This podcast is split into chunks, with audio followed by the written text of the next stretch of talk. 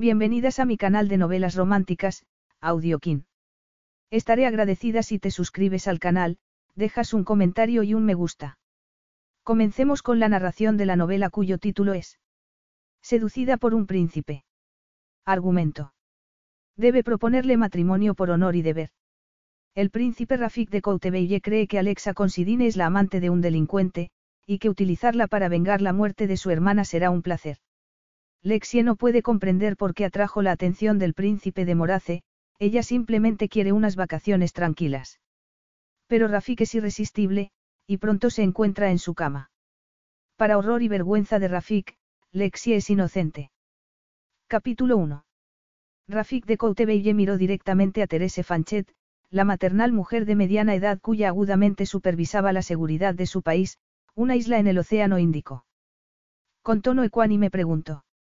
Exactamente qué tipo de relación tiene esta Alexa Considine con Felipe Gastano. Son amantes. Teresa respondió con voz neutra.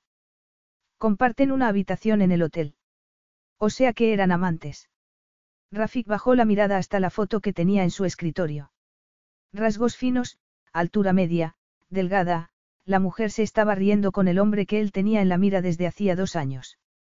No parecía el tipo de mujer de Felipe Gastano, pero, pensó con frío enfado, tampoco Annie, su hermana ahora fallecida, había sido su tipo. ¿Qué has averiguado sobre ella? No demasiado. Pero acabo de hablar con una fuente de información de Nueva Zelanda. He grabado la conversación, por supuesto, y haré un informe escrito una vez que haya verificado la información, Terese se ajustó las gafas y revisó sus notas.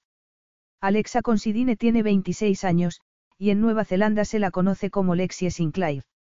Hasta hace un año era veterinaria en una consulta rural al norte del país. Cuando su hermanastra, Jacoba Sinclair, la modelo, y el príncipe Marco de Illyria se comprometieron, salió a la luz que la señorita Considine es en realidad la hija del fallecido dictador de Illyria. Paulo Considine. Cuando Teresa asintió, Rafik alzó las cejas. ¿Cómo es posible que la hija de uno de los hombres más odiados y temidos del siglo XXI haya crecido en Nueva Zelanda? Su madre huyó allí cuando sus hijos eran muy pequeños. Debió tener buenas razones para estar aterrada de su marido. Según los medios de comunicación, las niñas no tuvieron idea de su verdadera identidad hasta que fueron adultas. Cualquiera que conociera a Considine habría tenido motivos para temerle. Sigue, dijo Rafik con la mirada una vez más en la fotografía. Alexa Considine se ha pasado el último año trabajando con los campesinos de Illyria, curando a sus animales y dando clases en la facultad de veterinaria que ella misma ayudó a erigir bajo el patronazgo del príncipe Alex de Illyria, Teresa alzó la mirada.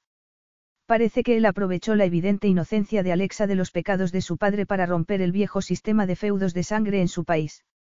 Sí, Alex de Illyria era lo suficientemente inteligente como para manejar la situación en favor suyo, pensó Rafik. Su mente maquinaba a toda velocidad. Así que Felipe Gastano había llevado a Alexa con Sidine a Morace. Que tenía en la cabeza la familia de ella que lo había permitido. Los primos de Alexa con Sidine eran sofisticados hombres de mundo. Debían saber que Gastano era un hombre peligroso, y que usaba su inteligencia, su atractivo y el marchito glamour de un título nobiliario ficticio para encandilar a la gente. La prensa del corazón decía del conde Felipe Gastano que era un gran amante. Rafik conocía a una mujer que se había suicidado después de que Gastano le arrebatase el respeto a sí misma seduciéndola y luego introduciéndola en las sustancias ilegales. Tal vez Alexa Considine tuviera algo de su padre en sus genes. A pesar de su trabajo a favor de los campesinos, quizás fuese un estorbo para la familia real de Illyria.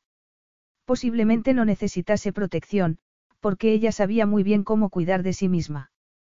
Pero él tenía que tener más información para ver cómo sacarle más provecho a la situación. Alexa Considine y Gastano son amantes desde hace mucho tiempo. Desde hace unos dos meses. La mirada oscura, de Rafik se fijó en el atractivo rostro de su enemigo. Dudaba que Gastano sintiera algo más que cínica lascivia depredadora por cualquier mujer. Tenía fama de orgulloso. Siempre había exigido belleza en sus amantes. Pero Alexa Considine, Lexie Sinclair, no era bella.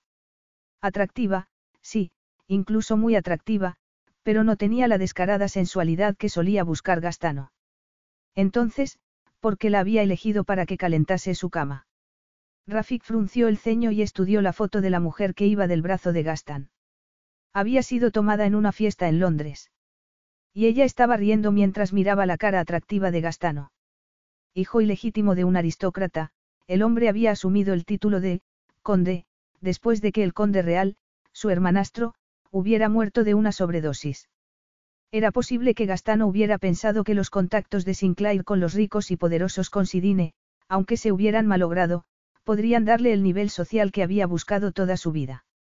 Eso tenía sentido. Y ahora la arrogancia de Gastano y su convicción de que no sospecharían de él, lo habían puesto en manos de Rafik. Rafik miró con escalofrío hacia el emblema de su familia que había en lo alto de la pared.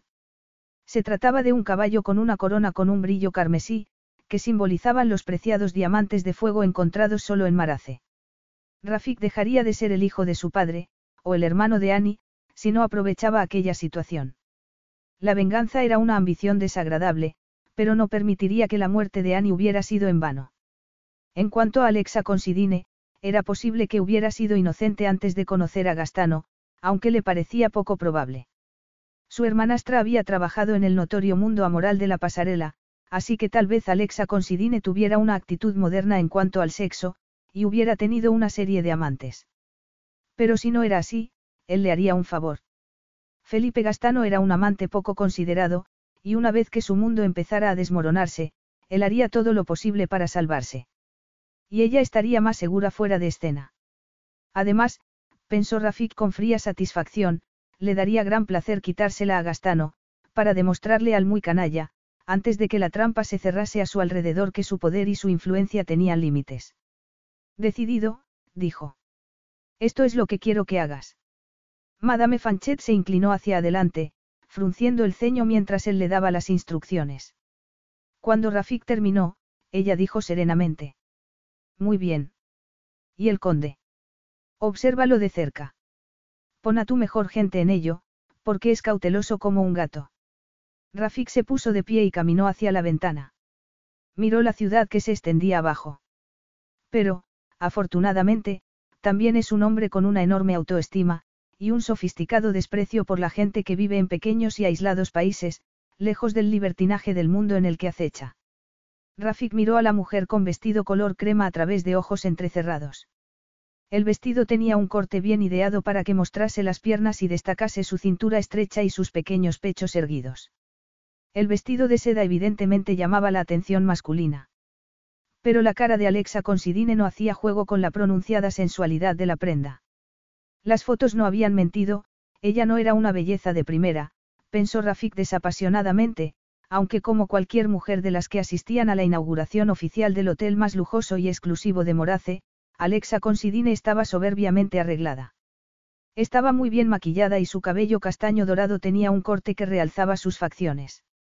Y podía decirse que ella llamaba la atención, no solo por el vestido, y tampoco porque estuviera sola.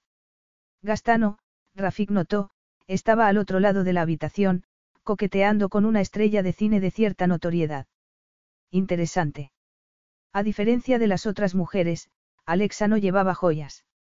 Y tenía un aire inocente, como si nadie hubiera besado aquella tentadora boca, lo suficientemente sensual como para que cualquier hombre de sangre caliente fantasease con rozarlos. Rafik sintió que su inglés se tensaba. Controló la punzada de deseo y miró con detenimiento aquella cara de elegante estructura ósea y expresión impasible. Era muy poco probable que sus facciones mostrasen la verdad. La fuente de información de Madame Fanchet en Nueva Zelanda había dicho que Alexa no tenía ninguna aventura, pero eso no quería decir que ella fuera inocente.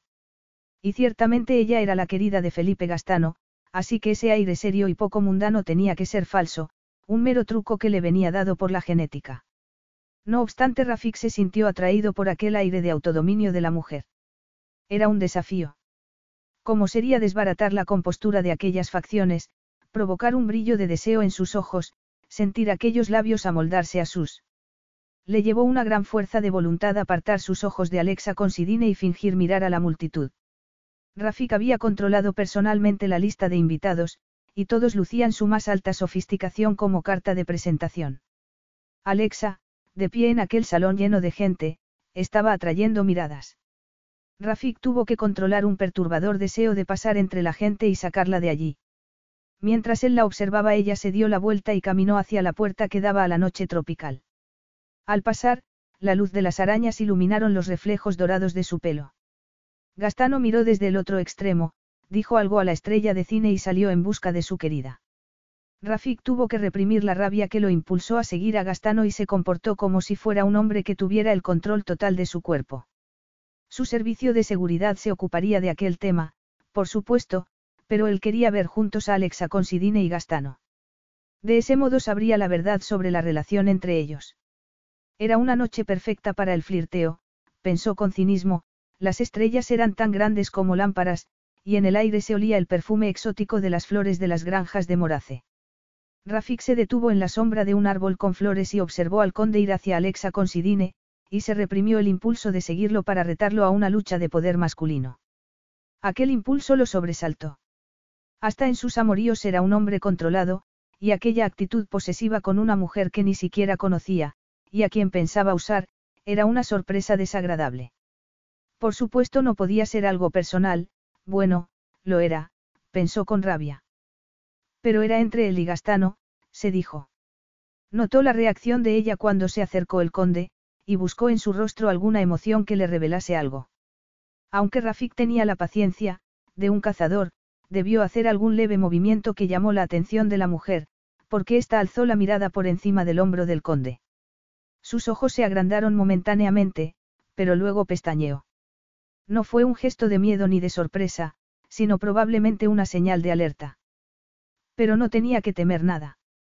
Aquella mujer parecía controlar muy bien sus reacciones.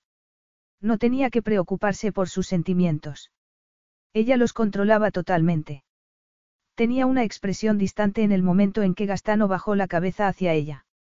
La voz del conde era demasiado baja para poder escucharla, pero su tono inconfundiblemente íntimo. La mujer alzó la voz. No, no he cambiado de idea. El conde volvió a hablar, y entonces Rafik pudo escuchar unas pocas palabras. Se puso rígido. En inglés el conde dijo. Ven, no te enfades, muchacha querida, y la miró significativamente. Ella hizo un comentario crispado y pasó por delante de él en dirección a Rafik. Hola, dijo ella en inglés. Soy Lexie Sinclair. No hace una noche maravillosa. Sin darle tiempo para contestar, se giró para incluir al conde en la conversación y preguntó en tono agradable. ¿Se conocen ustedes? Era muy buena en destrezas sociales, pensó Rafik. En voz alta Rafik dijo.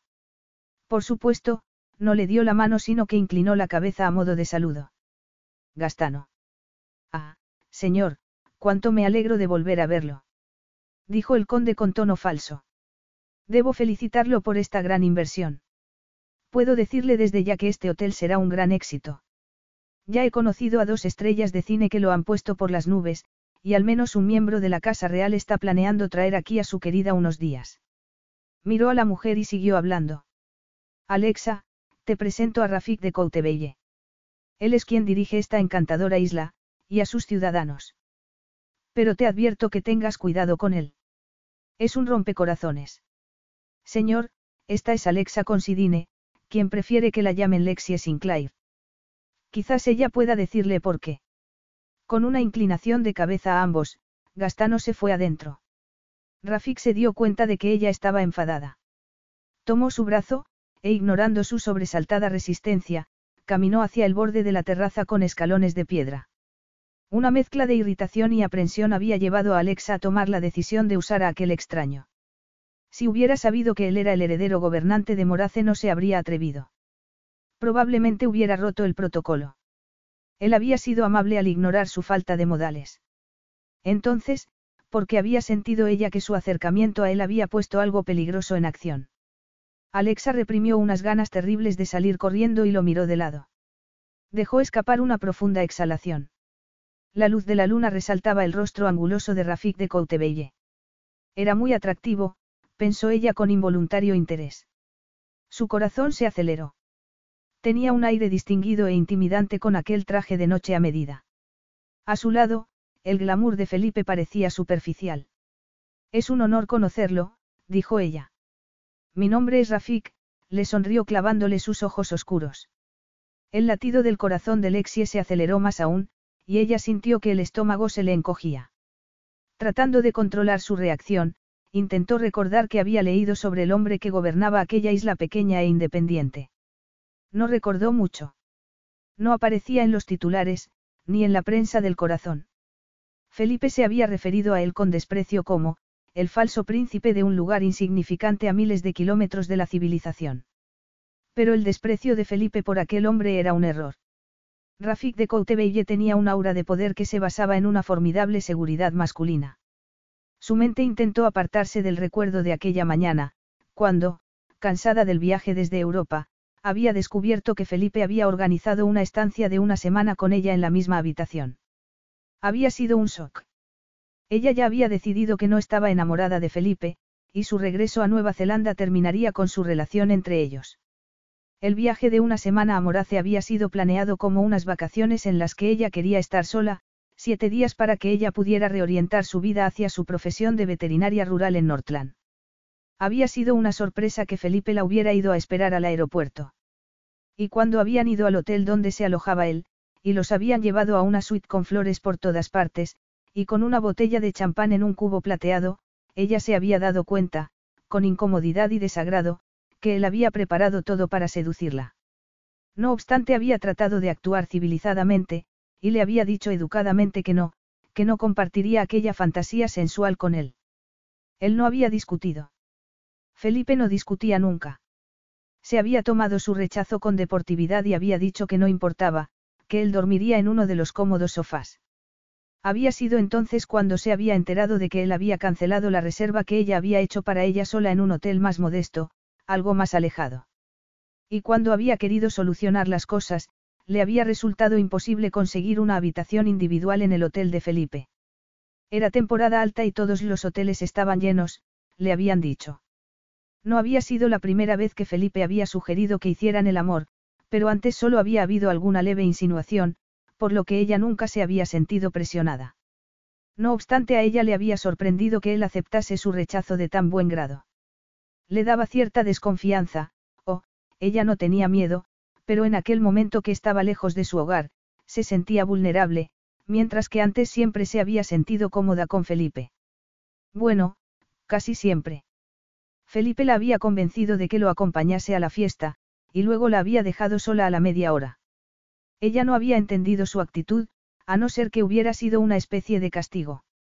Una especie de venganza.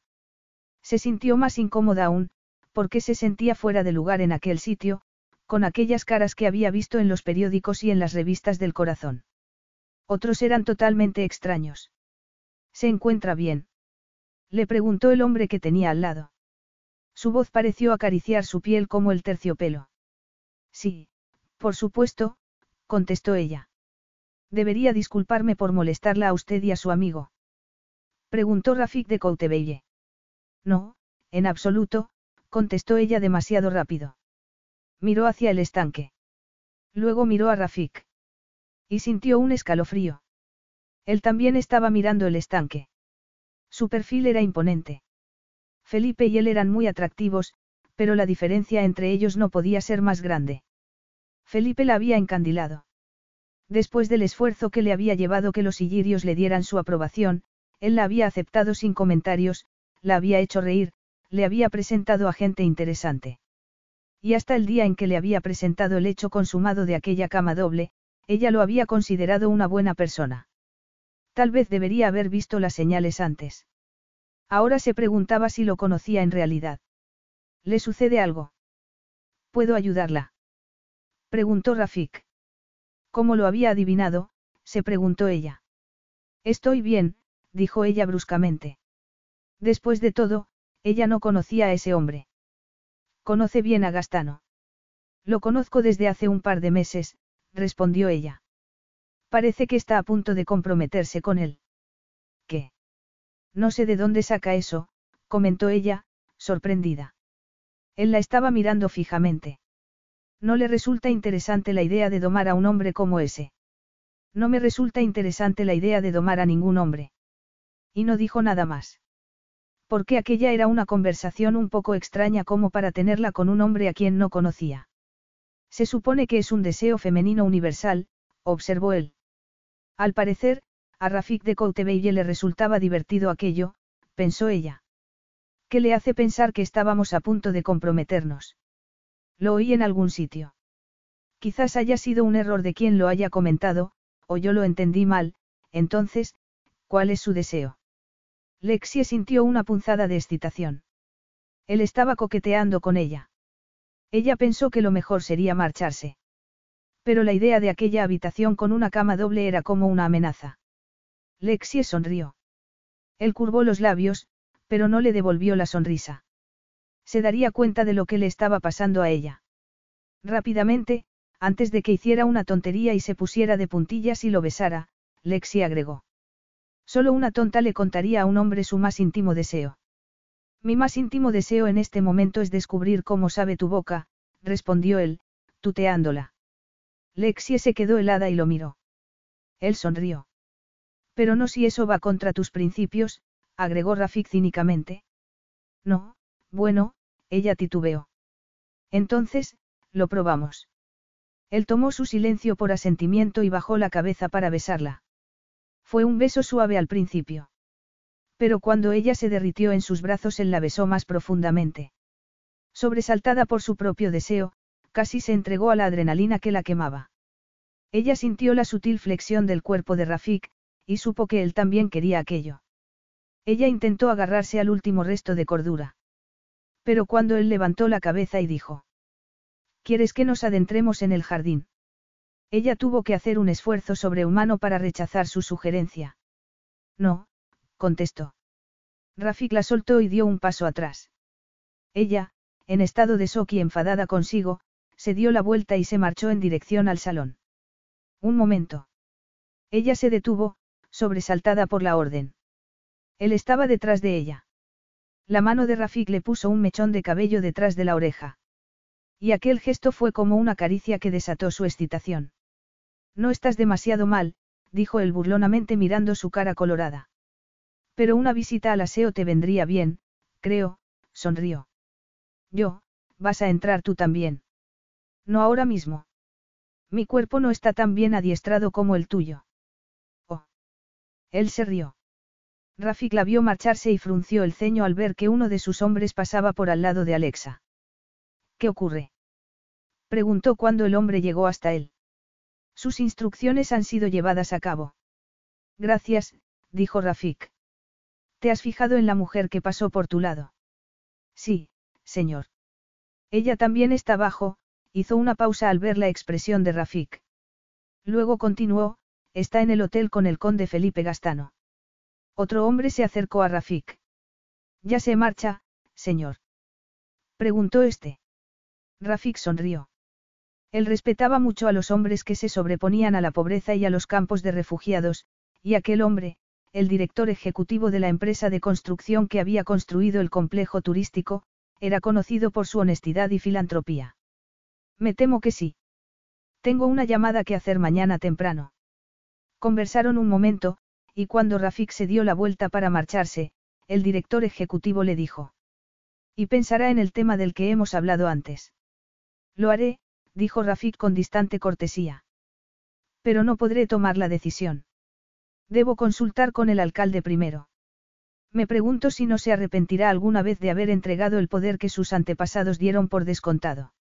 Rafik se encogió de hombros. A los ojos del mundo Morace será una isla pequeña en el Océano Índico. Pero sus pocos millones de habitantes tienen el mismo derecho a los privilegios y responsabilidades de la democracia que los de otros sitios. Y si no los quieren ahora, los querrán pronto. Yo soy un hombre práctico.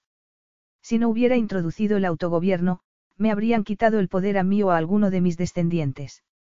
Ojalá todos los gobernantes fueran así, dijo el hombre. Sé que mi hija le ha agradecido su generoso regalo de cumpleaños, pero yo también debo agradecérselo. Sé lo valiosos que son los diamantes de fuego, y el que le regaló usted es magnífico. No es nada, Rafik sonrió. Freda y yo somos viejos amigos y el diamante es ideal para ella. Se dieron la mano. Rafik se quedó pensando en Alexa. Sinclair con Sidine, no en la mujer que había sido su amante hasta hacía seis meses. Alexa con su pelo castaño dorado y aquella boca tentadora, y su relación con un hombre a quien él despreciaba. Alexa ya no estaba en el salón, notó Rafik después de echar una mirada a su alrededor. Y Felipe Gastano tampoco. Capítulo 2. Arriba, en la habitación, Lexie todavía podía oír el débil sonido de la música. Morace era tan gloriosa como lo prometía su discreta publicidad, una gran isla dominada por una cadena de extinguidos volcanes, gastados por un viento de eones y transformados en una cadena de montañas alrededor de una vasta meseta. Inmediatamente antes de aterrizar el día anterior, Lexi había mirado por la ventanilla del avión, buscando con la mirada los famosos caballos salvajes de Morace. Pero no los había visto. Ante su vista había aparecido la costa, en lugar de los campos verdes que esperaba. Ahora, de pie al lado de la puerta de cristal que daba al balcón, recordaba que el animal heráldico de la isla era un caballo con una corona. Su mente pasó del escudo real al hombre al que simbolizaba, y sintió un calor en sus mejillas. Aquel beso había sido escandalosamente turbador, tan distinto de otros que ella había experimentado. ¿Por qué? Sí, Rafik Koutebeye era terriblemente atractivo, con ese aire seguro y peligroso, pero ella estaba acostumbrada a hombres atractivos. Su hermana Jacoba estaba casada con uno de ellos, y el hermano mayor de Marco, el marido de Jacoba, era deslumbrante. Sin embargo, ninguno de ellos había llamado su atención. No eran solo las facciones de Rafik, esculpidas para crear un efecto de fuerza y poder.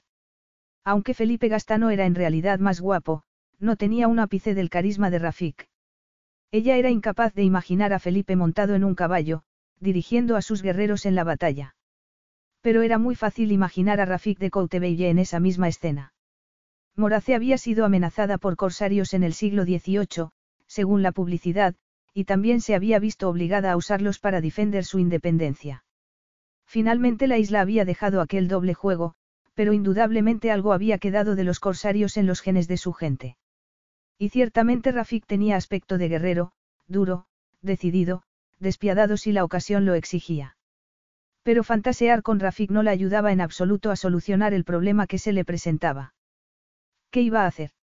Deseaba confiar en que Felipe dormiría en el sofá, pero no lo hacía. Si ella se acostaba en la cama tenía miedo de que Felipe lo tomase como una invitación a que la acompañase. Finalmente tomó la decisión de ser ella quien se acostase en el sofá. Se despertó con la música. Venía de fuera, se dio cuenta mientras se destapaba. Miró con aprensión la puerta del dormitorio. Cuando se había dormido, Rafik de Coutebelle había sido el protagonista de sus sueños. La luz que había dejado encendida brillaba tenuemente, pero era suficiente como para iluminar una nota que alguien había deslizado por debajo de la puerta. Lexie se destapó y corrió a verla. Mi querida muchacha. Siento haberte incomodado. Como te ha disgustado tanto compartir la habitación conmigo, he aceptado la amabilidad de unos buenos amigos que tienen una suite aquí. ¿Por qué no tengo confianza contigo? Felipe había firmado con una F muy elaborada. Lexie dejó escapar un suspiro. Podría haber dormido en la cama. Finalmente Felipe había sido considerado con ella. O tal vez, recordando su comportamiento durante la fiesta, había querido volver a castigarla con su actitud. Daba igual. El empleado del hotel le había prometido una habitación individual para el día siguiente, o sea, para aquella misma noche, se corrigió mirando el reloj. La consideración de Felipe debería haberla aplacado, pero el comportamiento manipulador de Felipe para llevarla a la cama había sido inadmisible, y era el momento de decirle que la amistad entre ellos jamás se transformaría en otra cosa. Ella sintió de repente una sensación de alivio al pensarlo. Y se dio cuenta de que había estado luchando todo el tiempo con la sensación de estar cometiendo un error, desde el momento en que Felipe le había ofrecido comprarle sustancias. Así que su decisión no tenía nada que ver con el hecho de que Felipe, en comparación con el hombre que la había besado, pareciera marchito. Los besos de Felipe habían sido agradables, pero no habían sido nada comparados con el fuego que había desatado el de Rafik. Basta, se dijo. Irritada, se sirvió un vaso de agua y se lo llevó a la puerta de cristal que daba al balcón. La música, que de algún modo había desatado sus sueños, había cesado. Solo se oía la brisa suave del viento y el rumor de las pequeñas olas en la playa. Bebió el vaso de agua y se intentó relajar.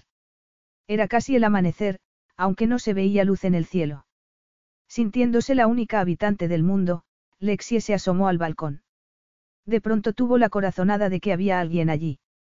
Se puso nerviosa, e intentó tranquilizarse diciéndose que si había alguien solo sería un vigilante nocturno.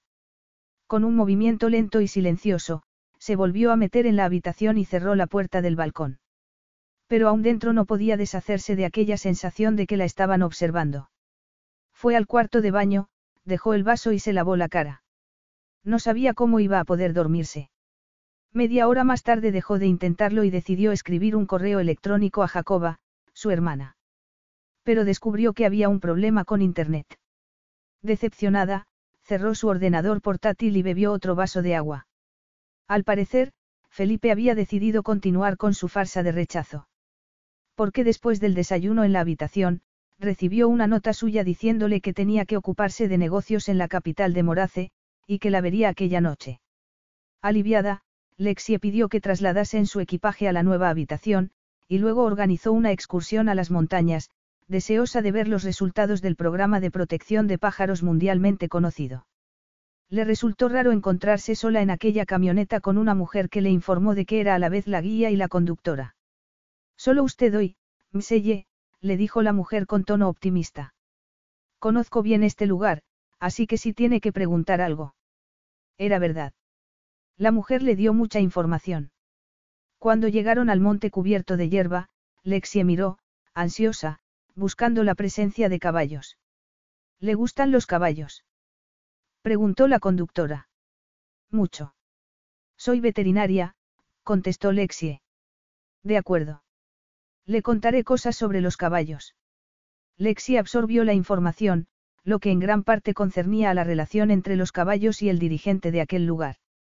Siempre que los caballos prosperen, nuestro emir lo hará también, y lo mismo sucederá con Morace, dijo la mujer, convencida. ¿Por qué lo llaman el emir? Preguntó Lexie con curiosidad. Es una especie de broma, porque el primer Coutebelle era un duque de Francia. Se metió en problemas allí, y después de un par de años de exilio encontró Morace. Trajo una princesa árabe con él, la guía sonrió. Sus descendientes han mantenido a salvo a Morace durante siglos, así que no le quede duda de que cuidamos a esos caballos. No queremos que ninguna otra persona se apodere de nuestra isla. Lexie exclamó, alarmada, cuando la guía giró repentinamente el volante. La camioneta patinó, y el mundo se puso cabeza abajo después de un ruido estrepitoso. Lexie salió despedida hacia adelante, contra el cinturón de seguridad. El motor, sonaba muy mal y un fuerte olor a gasolina la forzó a ignorar el dolor en sus costillas. Una pequeña brisa fresca jugaba con su pelo. Hizo un esfuerzo y abrió los ojos. Vio la larga hierba dorada agitada por el viento. El coche había hundido su morro en el terraplén de la carretera, y cuando ella intentó abrir la puerta de su lado, no pudo hacerlo. Giró la cabeza haciendo un gesto de dolor por el movimiento del cuello. Vio a la guía herida detrás del volante. Respiraba con dificultad. Tengo que apagar el motor, dijo Lexia en voz alta. Si no lo hacía podría prenderse fuego. Se giró y se desató el cinturón de seguridad.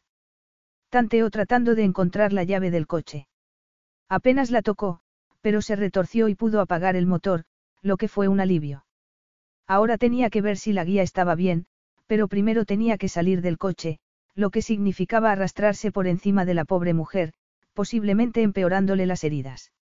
Buscó la muñeca de la mujer y se sintió aliviada al comprobar que su pulso estaba normal por debajo de sus dedos temblorosos. Y entonces oyó el ruido de un poderoso motor, un ruido que identificó como un helicóptero. El piloto debía haber visto el accidente porque había desviado su camino. Segundos más tarde, el aparato aterrizó en una nube de polvo y viento. Inmediatamente bajó un hombre, agachándose para evitar el roce de los rotores mientras corría hacia ella. Lexie se puso la mano encima de los ojos. Los cerró y luego los volvió a abrir sin poder creer lo que veía. Incluso a aquella distancia sabía que era Rafik de Coutebelle, el hombre que la había besado la noche anterior. Perpleja, sintió un nudo en el estómago. Lexie lo observó abrir la puerta del coche del lado del conductor y agacharse al lado de ella. Después de una mirada a la guía, miró a Lexie. ¿Te encuentras bien? Preguntó él en voz alta para que pudiera oírlo a través del ruido del helicóptero. Lexie asintió, ignorando el dolor que tenía en los músculos del cuello. Creo que es posible que la conductora haya tenido un ataque al corazón, agregó. Rafik miró a la conductora. Era médico. No, no parecía serlo. La guía se movió y murmuró algo en el francés local. Luego abrió los ojos. No se preocupe, dijo Rafik. La sacaremos de aquí enseguida. En pocos minutos dos hombres se llevaron a la conductora. Déjame que te ayude, le dijo Rafik. Puedo arreglarme sola, gracias, dijo ella. Pero él la sacó con sus brazos fuertes. Gracias. Un brillo atravesó los ojos oscuros de Rafik. Eran verdes a la luz del día, notó ella. Pero no cualquier verde, no. Verde jade. Nos volvemos a encontrar, dijo Rafik con una mueca de ironía. Él estaba demasiado cerca. Instintivamente ella dio un paso atrás. ¿Dónde te has hecho daño? Preguntó él de repente. No estoy, el cinturón de seguridad ha sido eficiente, Lexie dejó de sonreír y preguntó, ¿está bien la conductora? Creo que sí. Me alegro tanto de que hayas pasado por aquí. Yo también, Alexa Considine. Lexie, mi nombre es Lexie.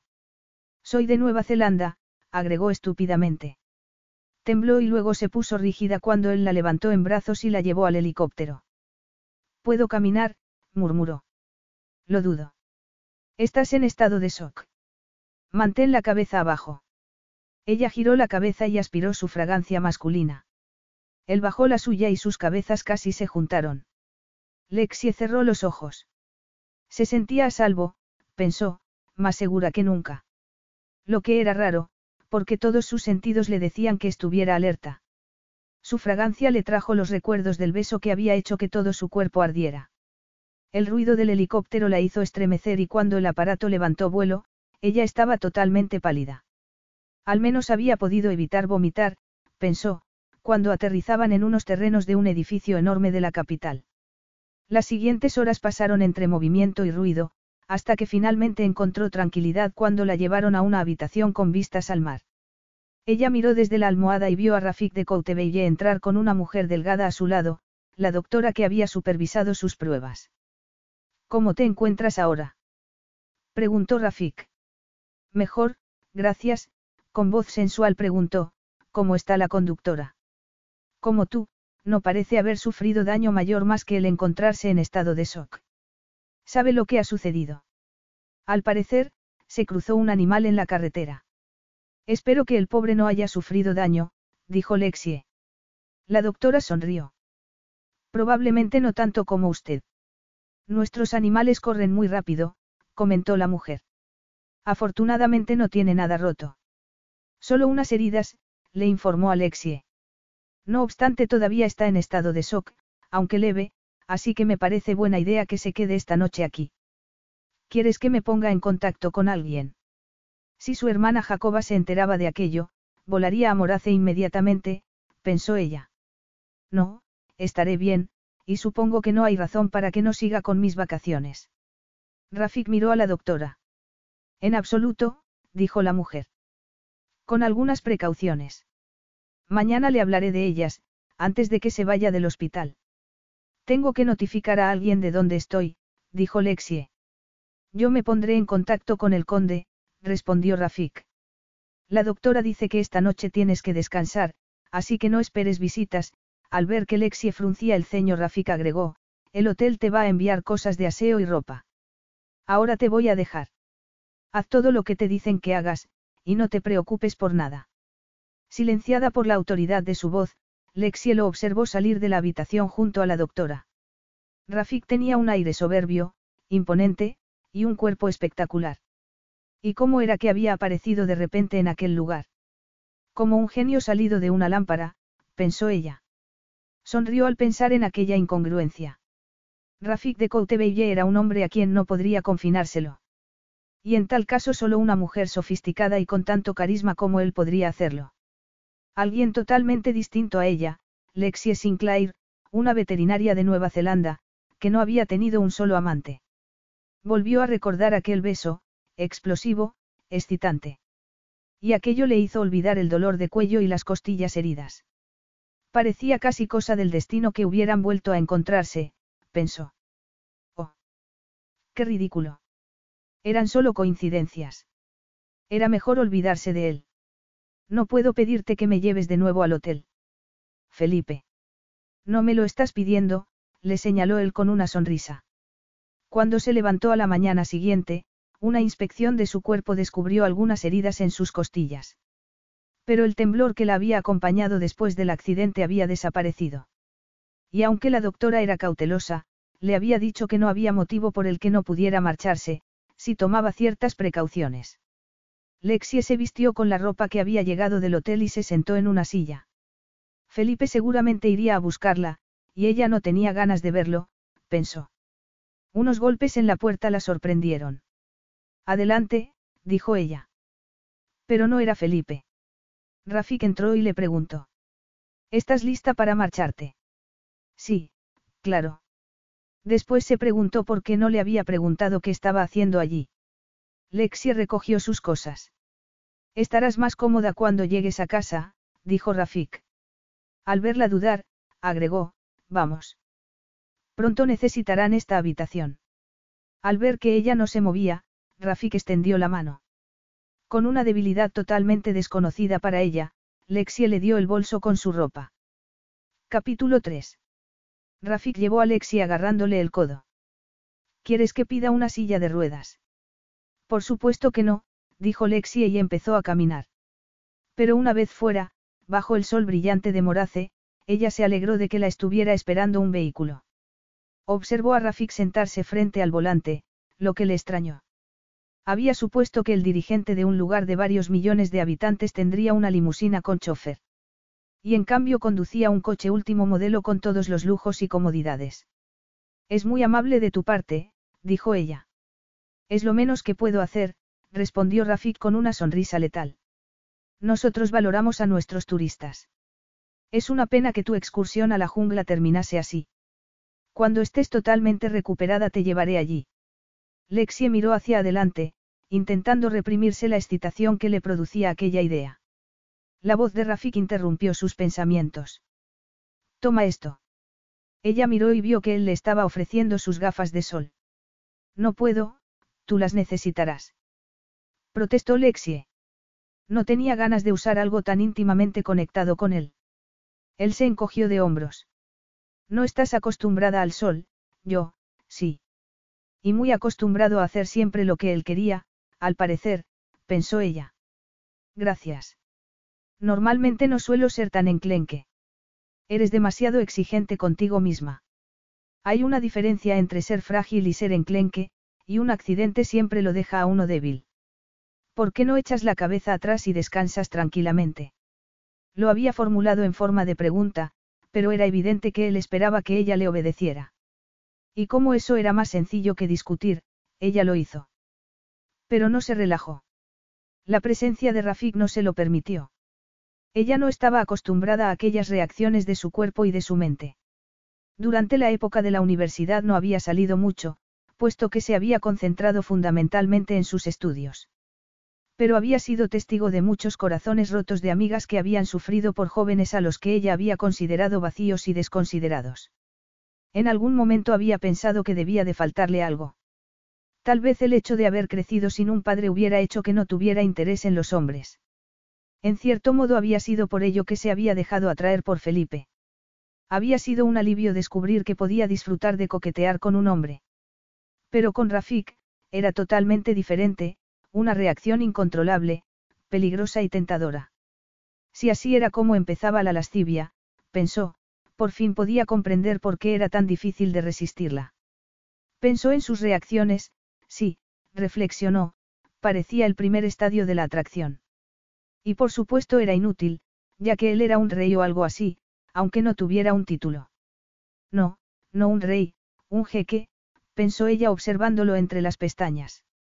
Su perfil estaba muy marcado y tenía un aire arrogante, y cuando caminaba, ella casi podía oír el roce de la seda de su túnica sobre su cuerpo fuerte y musculoso.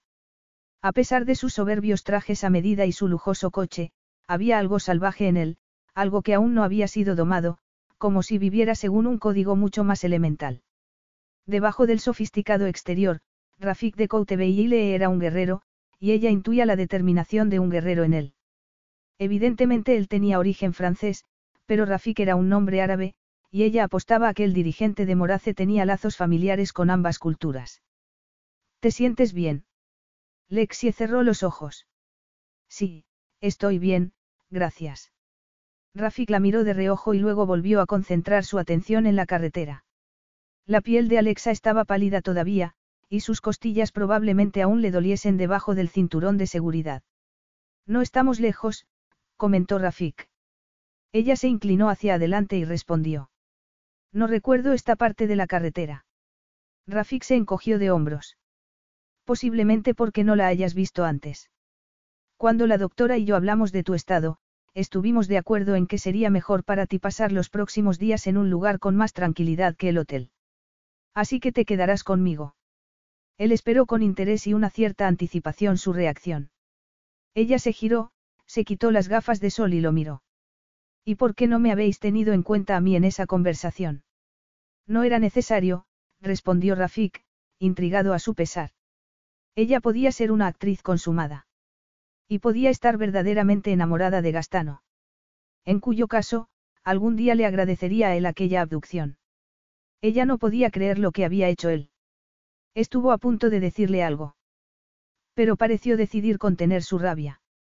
Rafik mantuvo la vista en la carretera. El hecho de que haya tenido un accidente no te da derecho a tratarme como si fuera una tonta. Estoy seguro de que tu familia estaría de acuerdo conmigo en que necesitas unos días de descanso después de una experiencia así, dijo él. ¿Quieres que los llame para confirmarlo? No. ¿Por qué no? Mi hermana está embarazada de seis meses. Insistiría en volar hasta aquí, y el viaje la agotaría. Estoy segura de que la doctora y tú pensasteis en mi bienestar, pero yo puedo cuidarme sola perfectamente. Tú no tienes ninguna responsabilidad para conmigo. Posiblemente, no. Pero la administración del hotel ha dicho que no está equipado para atender a alguien convaleciente, y se acordó que esta era la mejor solución, él ignoró su expresión y siguió, pasarás varios días en mi casa, que es lo suficientemente grande como para que tengas la intimidad que deseas, y una vez que la doctora te dé el alta total, puedes volverte al hotel. Después de reflexionar sobre esto, ella dijo brevemente. En ese caso, debería decirle al conde gastarlo donde estaré. Rafik deseó creer que ella era sinceramente inocente, pero inmediatamente se reprochó aquel sentimiento. Su atracción hacia ella no debía distraerlo de la razón por la que mantendría fuera de escena a aquella mujer. Gastano ha sido informado de tu accidente, Rafik hizo una pausa para que ella digiriese esa información. Creo que él tiene negocios aquí que lo mantendrán ocupado unos días. Luego puedes volver con él. No parece que tenga otra opción, dijo ella. Siento que mi decisión choque con tu independencia. Bueno, así es. Pero parece que va a dar igual mi opinión. Gracias por la hospitalidad. Espero que no te importe que haga uso de ella el menor tiempo posible. Lexie pensó que su último comentario podría hacer mella en la inflexibilidad de Rafik, pero al verlo sonreír, ella casi se olvidó de su resentimiento, y se dio cuenta de que él seguía teniendo el control de la situación. Aquella sonrisa estaba llena de encanto y magnetismo sexual. Era el tipo de sonrisa que conducía a un corazón roto y a la desesperación. Derrotada, Lexie miró el paisaje que la rodeaba. Afortunadamente el escenario valía la pena. Un cielo brillante, un lago color turquesa, flores de colores, palmeras de cocos inclinándose suavemente sobre la arena blanca y el intenso verde del campo. Pero no tenía que dejarse impresionar, pensó ella. Aquello era como un cuadro en una revista de una agencia de viajes. Además, si hacía una competición, Nueva Zelanda tenía unas de las playas más hermosas del mundo. Nunca he estado en Nueva Zelanda, pero creo que es hermoso, comentó Rafik. Leía él los pensamientos. Crecí en Northland. Hay una distancia muy grande desde allí hasta Morare. Ciertamente. ¿Te especializas en algún tipo de animal en tu consulta veterinaria? Animales domésticos, respondió ella, y agregó, reacia, pero es una consulta rural, así que también me ocupo de muchos animales de granjas. De caballos. A veces. ¿Cómo sabía él que ella era veterinaria? De repente recordó que cuando había entrado en el país había rellenado un formulario. Así que él había mirado sus documentos, o mejor dicho, le había ordenado a alguien que lo hiciera. De acuerdo. La seguridad era una preocupación para aquellos ricos, y famosos que atraían a personas peligrosas. No obstante, la idea de que alguien anduviera averiguando cosas sobre ella la hacía sentir incómoda. Estuvo a punto de decirle que como él sabía todo sobre ella no había necesidad de que siguieran conversando, pero de pronto se dio cuenta de que no podía ser tan maleducada con la persona que la había ayudado en el accidente. Además, sería su anfitrión durante unos días. Pensó en alguna cosa banal que decir y finalmente dijo. El día que llegué fui a hacer submarinismo. Los peces son impresionantes aquí, como joyas. ¿Te interesan las joyas? Preguntó él. Tal vez aquella fuera la forma en que la gente de allí se refería a los peces, pensó ella, confusa. Claro que Morace era famosa por sus raros y preciosos diamantes, y extremadamente valiosos. La mayoría de la gente está interesada en las joyas. En la costa este de Northland tenemos una vida marina muy interesante. Una corriente cálida corre hacia el sur desde los trópicos, y tenemos una mezcla de fauna tropical y de climas templados. Ella se dio cuenta de que estaba hablando como si saliera de un libro de texto, y probablemente lo estuviera aburriendo, le estaba bien empleado. Si la hubiera llevado al hotel en lugar de conspirar con la doctora a sus espaldas, se habría deshecho de ella hacía un rato, pensó. Suena interesante. Unos metros más lejos Rafik giró en un camino y el coche atravesó unos portones que se abrieron con un botón que ella había visto. Lexie miró alrededor buscando una caseta de control, pero naturalmente la seguridad de hoy en día era algo más técnico. El camino estaba en cuesta y lo rodeaba un montón de verde. Hemos llegado casi, dijo Rafik. Él vivía en un castillo, al borde de un acantilado con vistas al lago. Lexie dejó escapar un suspiro. No sé nada de la arquitectura de los castillos, pero este parece sacado de Oriente Medio. Es una mezcla de estilo europeo y oriental. El coche paró frente a unas puertas de hierro esculpidas. Rafik paró el motor. En el silencio, el sonido de las olas retumbaban en los oídos de Lexie. Un empleado salió por una puerta trasera y fue al maletero del coche. Y una de las grandes puertas de hierro se abrió lentamente. Rafik la miró. Los marineros árabes conocían Morace, pero como estaba en su ruta de comercio, y no tenía nada que les interesara, casi no vinieron por aquí. Los primeros colonos estuvieron bajo la autoridad de uno de mis ancestros, un noble francés, que tuvo la temeridad de tener una aventura con la querida más preciada de su monarca. Ningún lugar de Europa era seguro para él, así que tuvo que huir más lejos. Y encontró refugio aquí, con un grupo de aventureros y marineros y sus mujeres. Fascinada, Lexie dijo. ¿Cuándo sucedió todo eso? Hace varios siglos. ¿Qué le pasó a la querida del rey francés? Él pareció sorprendido. Creo que estaba casada con un duque bastante mayor. ¿Por qué? Solo me lo preguntaba. Espero que a ella le gustase ese duque. No creo que nadie se lo haya preguntado. Como si se hubiera aburrido de la conversación, Rafik salió del coche y le abrió la puerta. La agarró del brazo y la acompañó a subir los escalones. Se abrió la puerta y entraron en un vestíbulo con suelo de cerámica. Ella había esperado piedra dentro, pero al fondo del vestíbulo había unas puertas de cristal que daban a una terraza rodeada de árboles y arbustos. ¡Oh, qué bonito! Lexie exclamó sin pensar. Me alegro de que te guste. Permíteme que te muestre tu habitación. Rafik la dejó con una criada en la puerta de su habitación. Tu ropa ha sido traída desde el hotel. Cari te mostrará dónde está todo, dijo él. Estás un poco pálida. Te aconsejo que descanses, incluso que duermas una siesta, y luego comas algo cuando estés lista. Su habitación era una especie de suite de las mil y una noches, pensó ella, mirando la enorme cama cubierta de seda. Había flores por todos lados perfumando el aire. Lexie se sintió totalmente fuera de lugar vestida así, con vaqueros y una simple camiseta. Aquella habitación parecía haber sido construida para una elegante concubina vestida con túnicas transparentes, una mujer con un solo objetivo en su vida, complacer a su señor. Aquel pensamiento produjo una contracción en su interior. Ella solo se había traído ropa para vacaciones, a excepción del vestido color crema y un par, de trajes elegantes, así que la habitación y la criada tendrían que acostumbrarse a su pobre ropero, pensó. Cuando vio la bañera, Lexie exclamó. Dios mío. Parece una piscina. Cari se rió y le señaló la ducha, muy moderna. Quiere ducharse antes de descansar. Le ofreció mujer. Sí, gracias, me gustaría mucho. Lexie suspiró alegremente y se metió en la ducha, donde se lavó cuidadosamente las heridas. Desde que su hermana se había casado con un miembro de la aristocracia illiriana, Lexie se había acostumbrado al lujo. Pero el castillo de Rafik era algo superior. Como Morace. La historia que le había contado Rafik sobre sus ancestros le había agregado encanto a la isla. Morace parecía un lugar de cuento de hadas. Lexie cerró el grifo y se envolvió en una de las toallas bordadas que le había dejado la criada. El descanso pondría fin a aquellas fantasías absurdas, se dijo. Se inspeccionó las heridas. Pronto desaparecerían las marcas.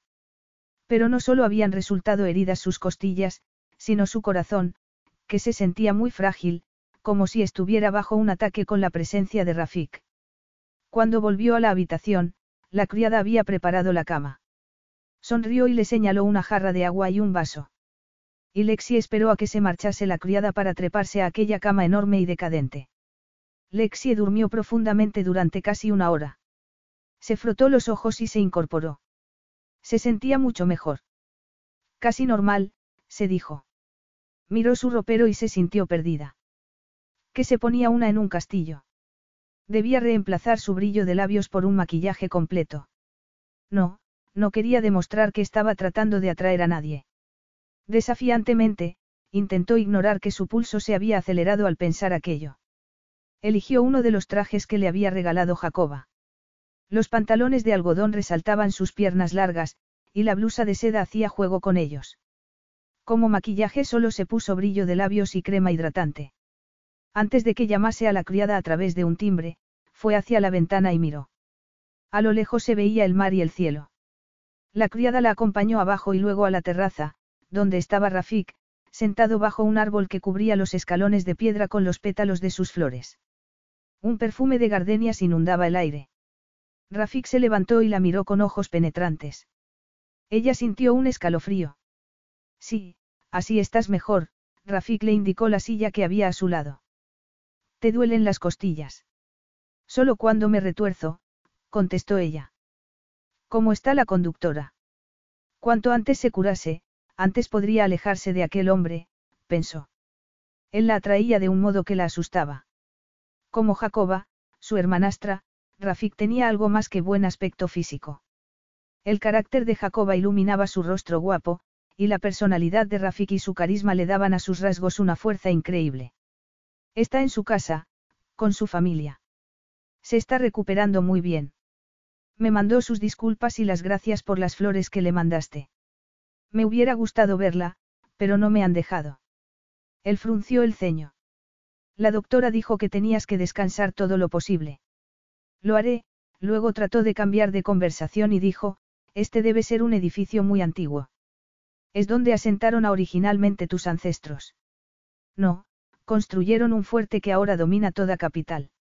Esto empezó siendo una torre de vigilancia, de una serie de torres a lo largo de la costa. Al parecer, necesitaban defenderse. Morace siempre ha necesitado buena defensa. No sabía que había habido piratas en el océano Filo, dijo ella. Realmente no sé mucho sobre Suiza. ¿Y por qué ibas a saberlo? Si estás interesada, puedo dejarte libros, pero como toda la historia, está llena de sangre y dominio por la fuerza. Mis ancestros tuvieron buena suerte y habilidad, y mantuvieron a salvo la isla hasta que los corsarios, y otras amenazas, fueron asimilados o destruidos, él levantó la vista cuando apareció una criada con una bandeja. Me he dado cuenta de que bebías té, en el hospital, así que pedí que nos sirvieran uno, pero, si prefieres café, dímelo, o quizás una bebida fría. Rafik era muy observador. Ella se preguntó qué habría observado aquella noche que la había visto con Felipe. Un té está bien, dijo ella. Lo que siguió fue tina conversación entre dos personas que no se conocen, pero Lexie sintió una corriente excitante por debajo, como una sensación de algo reprimido, de verse arrastrada por una situación que escapaba a su control. Pero la mayor parte de su tensión, pensó con sinceridad, tenía su origen en el explosivo recuerdo de aquel beso. Capítulo 4. Lexie miró a Rafik. Él fijó sus ojos verdes en ella y los achicó levemente. Ella sintió un escalofrío frente a esos ojos feroces. Habría algo que le hiciera perder el control a él. Pero ella no se iba a arriesgar para averiguarlo, se dijo. Su aire de autoridad no debía estar relacionado solo con su incuestionable poder, sino también con su fuerte atractivo sexual. Aquel hombre seguramente haría gritar de satisfacción a una mujer, se dijo. Lexie dejó la taza en el plato. ¿Cuánto tiempo hace que diriges Morace? Preguntó ella bruscamente. Diez años. Desde que tenía veinte. Mi padre murió joven. Lo siento, contestó ella y se giró a mirar unas flores, como si quisiera dejar de hablar de aquel tema. Rafik la miró con desconfianza. Aquellas facciones parecían revelarlo todo, pero silencios eran enigmáticos. Así que su padre era un tema espinoso, especuló Rafik. Bueno, si su padre hubiera sido famoso por su crueldad, él también evitaría nombrarlo, se dijo. Esperó unos segundos y luego comentó. La vida puede ser cruel. Dime, ¿por qué has querido ser veterinaria? Ella contestó sin dudarlo. Me encantan los animales, y quise, hacer algo por ellos. Muy altruista de tu parte, dijo Rafik, irritado por su convincente respuesta. Claro que se paga bien también, dijo ella observando su gesto frío. La carrera es larga y muy cara, creo. Pude hacerlo sin problema, respondió ella. Tuve suerte. Tenía un trabajo fijo para las vacaciones, y mi hermana me ayudó mucho. Jacoba había trabajado como modelo desde los 16 años, decidida a ganar lo suficiente como para cuidar a su enferma madre.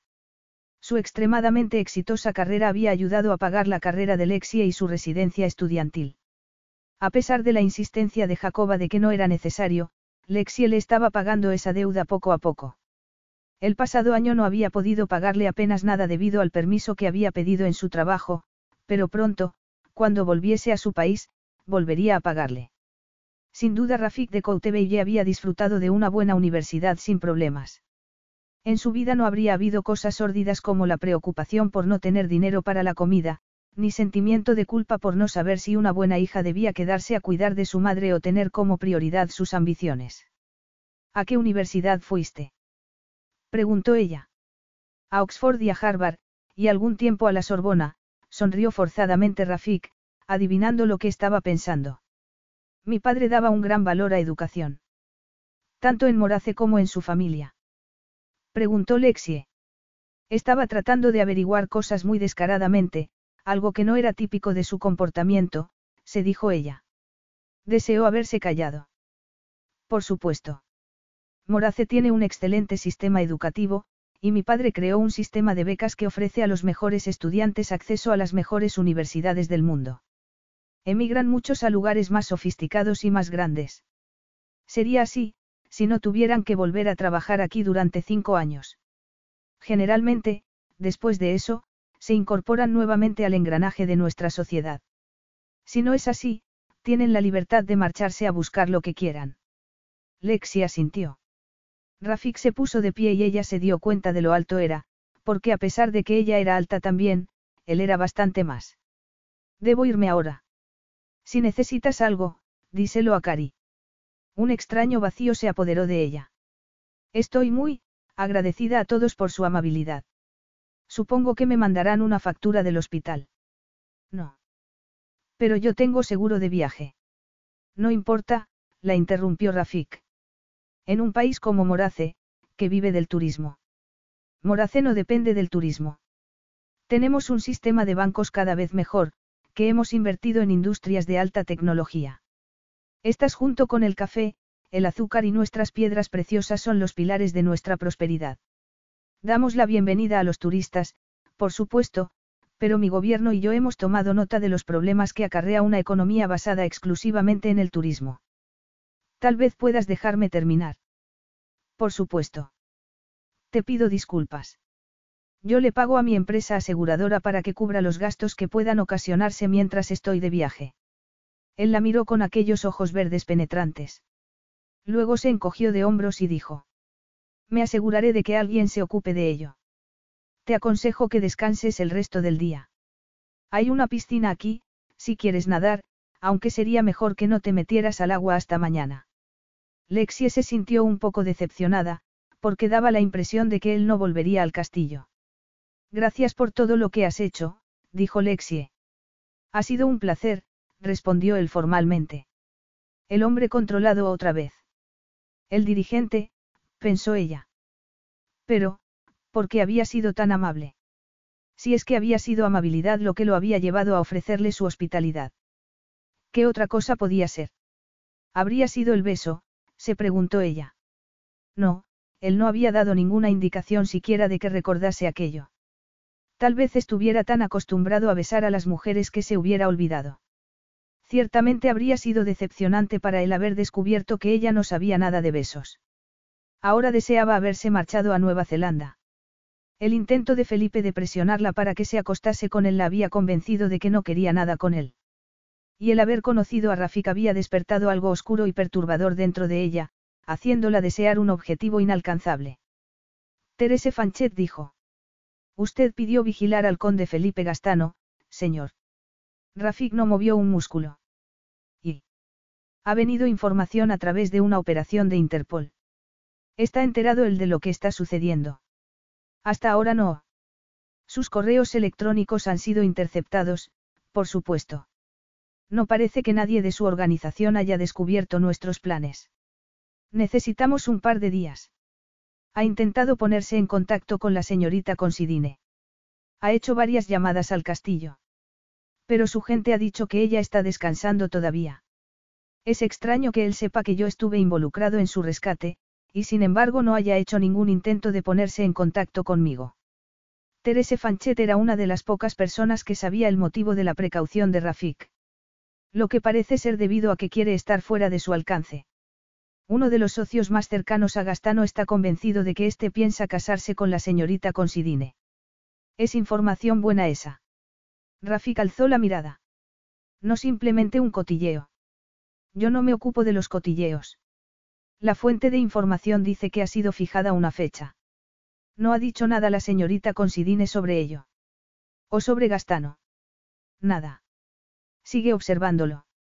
Quiero saber exactamente qué está haciendo, a dónde va, a quién ve, y quiero estar seguro de que no puede comunicarse con la señorita Considine por lo menos en un par de días. Teresa inclinó la cabeza. Están interceptando todas sus llamadas de teléfono y todos sus correos electrónicos, como ha ordenado usted. Si intenta, ponerse en contacto con ella, lo sabremos inmediatamente, Teresa hizo una pausa y agregó, con respeto, señor, todavía pienso que sería mejor dejarlos que se comuniquen y ver qué podemos averiguar. Yo, no. Fanchet lo miró con aire de reproche. Sé cómo te sientes. Yo rara vez tengo presentimientos. Pero algo me dice que mantenga a la señorita Considine lejos de momento. En el peor de los casos, el hecho de que Gastano sepa que ella es mi invitada, tal vez haga que su mente se distraiga de sus negocios en el extranjero. Con una sonrisa reacia, Terese dijo. Hasta ahora sus presentimientos han sido acertados al 100%, así que sería una estupidez no hacerles caso. Sé que eso puede complicarte las cosas. Pero estoy, seguro de que te las arreglarás, sonrió Rafik. Cuando Rafik estuvo solo se sentó frente a su escritorio y miró su pluma de oro. Una parte de él estaba furiosa de que Gastano hubiera ido a Morace, y la otra se alegraba porque ahora el conde estaba en un lugar poco familiar, donde las reglas eran diferentes. La avaricia sumada al exceso de confianza amerado conducía a cometer errores, pensó Rafik con despiadado pragmatismo. Y el ir a Morace había sido el primer error que había cometido Gastano en mucho tiempo. Rafik se puso de pie y caminó hacia la ventana, miró un momento al extraordinario semental que había en la pared de su oficina, el símbolo de su casa y de su familia. Todo lo que hacía era por el bien de Morace. Entonces, era Alexie lo que parecía ser, la complaciente amante de un delincuente de alto vuelo, y futura esposa del mismo. O era una muchacha inocente y encantadora sin sofisticación alguna. Si ella no estaba al tanto de las actividades de gastarlo, el descubrir la verdadera naturaleza de su amante le haría daño. Pero Rafik sabía que no podía permitirse ser generoso. Él necesitaba un medio para acercarse a gastarlo, y si el hombre planeaba casarse con Lexie, ella podía serlo. Había sido inocente Lexie cuando había conocido al conde. Sintió rabia al pensar en aquello. Era poco probable. Aunque la universidad no era un cantero de vicio, ella era una mujer muy atractiva, con una abierta respuesta sexual que indicaba experiencia. Parte de la cual la había ganado en la cama de Gastano se recordó. El recuerdo del beso que habían compartido todavía tenía el poder de excitar a Rafik. Lo que había empezado como un juego burlón para él había cambiado en un instante, cuando sus labios habían rozado su boca. Ella había sido muy apasionada, y él se había perdido en su abierta sensualidad. Le había resultado difícil apartarse de aquel beso, y más difícil olvidarlo. Sus oficinas estaban construidas en la vieja ciudad, en lo alto de una roca volcánica. Por lo tanto, tenían una vista excepcional de la zona de negocios. Su vista se deslizó por el puerto y por los brillantes árboles que bordeaban la zona, luego más allá, hacia las casas colgando de las colinas que rodeaban el lugar. Pensó en la situación con frialdad. Y finalmente llegó a una conclusión. Era una situación difícil, pero él había sido entrenado para tomar decisiones difíciles, a una costa de un precio para su vida personal. Al día siguiente Lexie se sintió mucho mejor, hasta el punto de pensar seriamente en volver al hotel. Pero el sentido común le decía que era mejor esperar hasta el día siguiente. La criada le había insistido en que descansara nuevamente antes de la cena y había cerrado las persianas, mientras ella intentaba convencerla de que no estaba cansada. El emir dice que es necesario, dijo Cari firmemente. Rafik, el emir, pensó Lexie con un escalofrío. Pero para su sorpresa se volvió a dormir, acunada por el ruido de las distantes olas. Y se despertó con una sensación de bienestar que parecía anticipar algo maravilloso, algo que ella había esperado sin siquiera darse cuenta. Y aquella excitación persistió incluso sabiendo que Rafik no volvería. Ten cuidado, se dijo. Se sentía muy atraída por él. ¿Por qué la sobresaltaba tanto su reacción? Muchas mujeres lo habían mirado con interés durante la fiesta. Él le había preguntado si le atraía la idea de domesticar a un hombre, la respuesta seguía siendo, no, pero sería excitante descubrir si su imperioso control podía ser quebrado de algún modo. El conocer a Rafik y el que él la hubiera besado, le hacía añorar ser, hermosa. Quería ser guapa. Que Rafik la mirase como Marco miraba a Jacoba. Pero se miró al espejo y confirmó lo que ya sabía, ella era simplemente normal, del montón. Se miró más detenidamente, su piel no estaba mal, sus facciones eran finas, pero no tenía nada especial. Sus ojos eran azules, sus pestañas, largas, pelo fuerte con rizos grandes, con reflejos dorados que brillaban bajo el sol.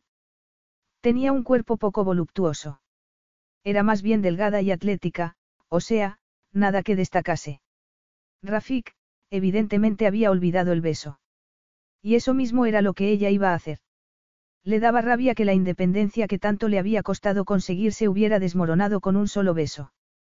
Ella era Alexia Sinclair, veterinaria, y una buena veterinaria. Siempre había dejado los sueños más espectaculares a Jacoba. El haber entrado en la vida social de Illyria había sido un shock y le había despertado una conciencia dentro de sí misma, una que la forzaba a hacer lo que pudiera por aliviar el legado amargo y brutal de su padre. Ella estaba orgullosa de lo que había conseguido en el año que llevaba en Illyria. Pero ahora que había terminado, deseaba intimidad, y la posibilidad de seguir con la vida que había planeado. Como había terminado en un palacio real en una isla exótica del Océano Índico con el príncipe más apuesto del mundo casi contra su voluntad. De casualidad, se dijo. Y pronto estaría fuera de allí. Pero sabía que no podría olvidar a Rafik de Coutebelle. La luz del atardecer iluminaba las colinas cuando ella decidió bajar las escaleras. Al final de los escalones había un enorme florero. Se detuvo a admirar las flores de diferentes colores. Pero su atención se desvió hacia una foto que había al lado del florero. Había una adolescente, claramente familiar de Rafik por su parecido con él. Su rostro iluminado y atractivo era una versión dulcificada del de él. Es la hermana del emir, dijo Cari. No sabía que tenía una hermana, dijo Lexie. La criada miró con tristeza la fotografía. Su nombre era Annie. Hace dos años que falleció la acompañaré al patio. Conozco el camino. Creo que no. Usted se sentó con el emir en el jardín. Esto es otra cosa. Lexie la siguió hasta un patio con arcos con una fuente en medio de la hierba y caminos de grava. Había canteros con flores que perfumaban el aire con esencias del trópico. A lo largo de la pared que daba al mar había otro arco, profundamente ensombrecido. Después de decirle a la criada que no necesitaba nada, Lexie se quedó sola.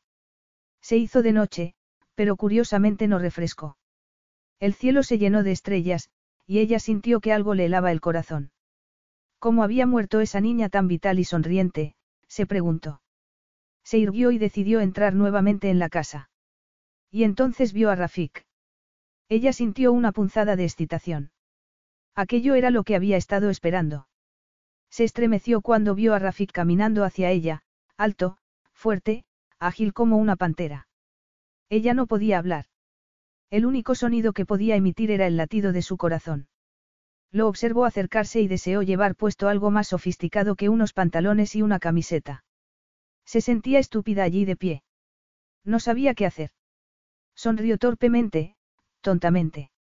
Él se detuvo a unos centímetros de ella y la miró detenidamente. Ella hubiera querido refugiarse tras un escudo. ¿Tienes dolor de cabeza? Preguntó él acortando la distancia entre ellos. No. Pero Rafik le agarró la barbilla y la miró a los ojos. Luego acarició su sien, a donde ella instintivamente había llevado su mano. Algo brilló en los ojos verdes oscuros de Rafik, y Lexie sintió que se derretía. Estoy bien. No me duele la cabeza. Aunque le seguía doliendo el cuello cuando se giraba sin tener cuidado, pero aparte de eso, se sentía bien. Rafik la soltó y dio un paso atrás. Eso veo. Cari me ha dicho que has dormido otra vez. Tienes mejor aspecto. Así es, gracias. Bien. Ven y siéntate. ¿Te apetece beber algo? Al ver que ella dudaba, Rafik sonrió y agregó, sin alcohol, si prefieres eso. Me parece perfecto, contestó ella tratando de disimular su reacción ante aquella sonrisa tan seductora. Algo había cambiado, pensó ella mientras él la agarraba del codo en un movimiento automático. Le daba la impresión de que él tenía una actitud más blanda con ella, algo que no había habido antes. Rafik la hizo sentar. Este patio fue construido por uno de mis ancestros para su esposa, dijo él cuando Lexie miró a su alrededor y suspiró, complacida. Ella era una persona muy sensible a la belleza, pensó él. Sería tan sensible y ardiente cuando hiciera el amor. Al parecer, su mente estaba totalmente indisciplinada cuando se trataba de ella. Pero tenía que controlarse, pensó. Ella era del sur de España, y él quería regalarle algo que le recordase a su hogar, así que le construyó un jardín con un aire a la alhambra. A ella le encantó, al igual que a esposas posteriores. O sea que este lugar ha sido un hogar desde hace mucho tiempo. Él asintió. Después de que los corsarios fueran derrotados, sí, se transformó en residencia del hijo mayor. Hasta hace un siglo más o menos, el dirigente vivía en la ciudadela arriba de la capital. Rafik le dio un vaso de zumo, frío y refrescante. Espero que te guste esto. Es zumo de lima, pero tiene un poco de papaya, y una hierba de la zona que se supone que cura las heridas. Está delicioso, dijo ella después de tomar un trago. Esa ciudadela tiene un aspecto muy sombrío. Dudo que las esposas hayan querido irse de aquí y vivir allí. Rafik dejó de mirar sus labios mientras ella bebía el zumo. Había tenido que reprimir una punzada de deseo. Ninguna mujer lo había excitado tanto como Lexie. Disimuló su reacción adoptando una actitud distante. Fue reconstruido en gran parte en el siglo XIX, y ahora se usa como oficinas para la administración de casa. Rafik notó que ella mostraba interés, y se preguntó por qué aquella mujer le despertaba aquel deseo tan potente que se filtraba en su mente y golpeaba directamente su ingle. Si se la observaba facción a facción ella no era guapa. Tenía una piel magnífica, unos ojos azules y una boca sensual que la hacían atractiva, pero él había estado con mujeres realmente bellas con las que no había sentido aquel primitivo deseo que le despertaba ella. Capítulo 5. ¿Te interesa la historia? Preguntó Rafik. Lexie sonrió, preguntándose qué había detrás de aquella máscara de sus facciones. Como somos un país tan joven, a los neozelandes nos impresiona cualquier cosa que tenga más de dos siglos.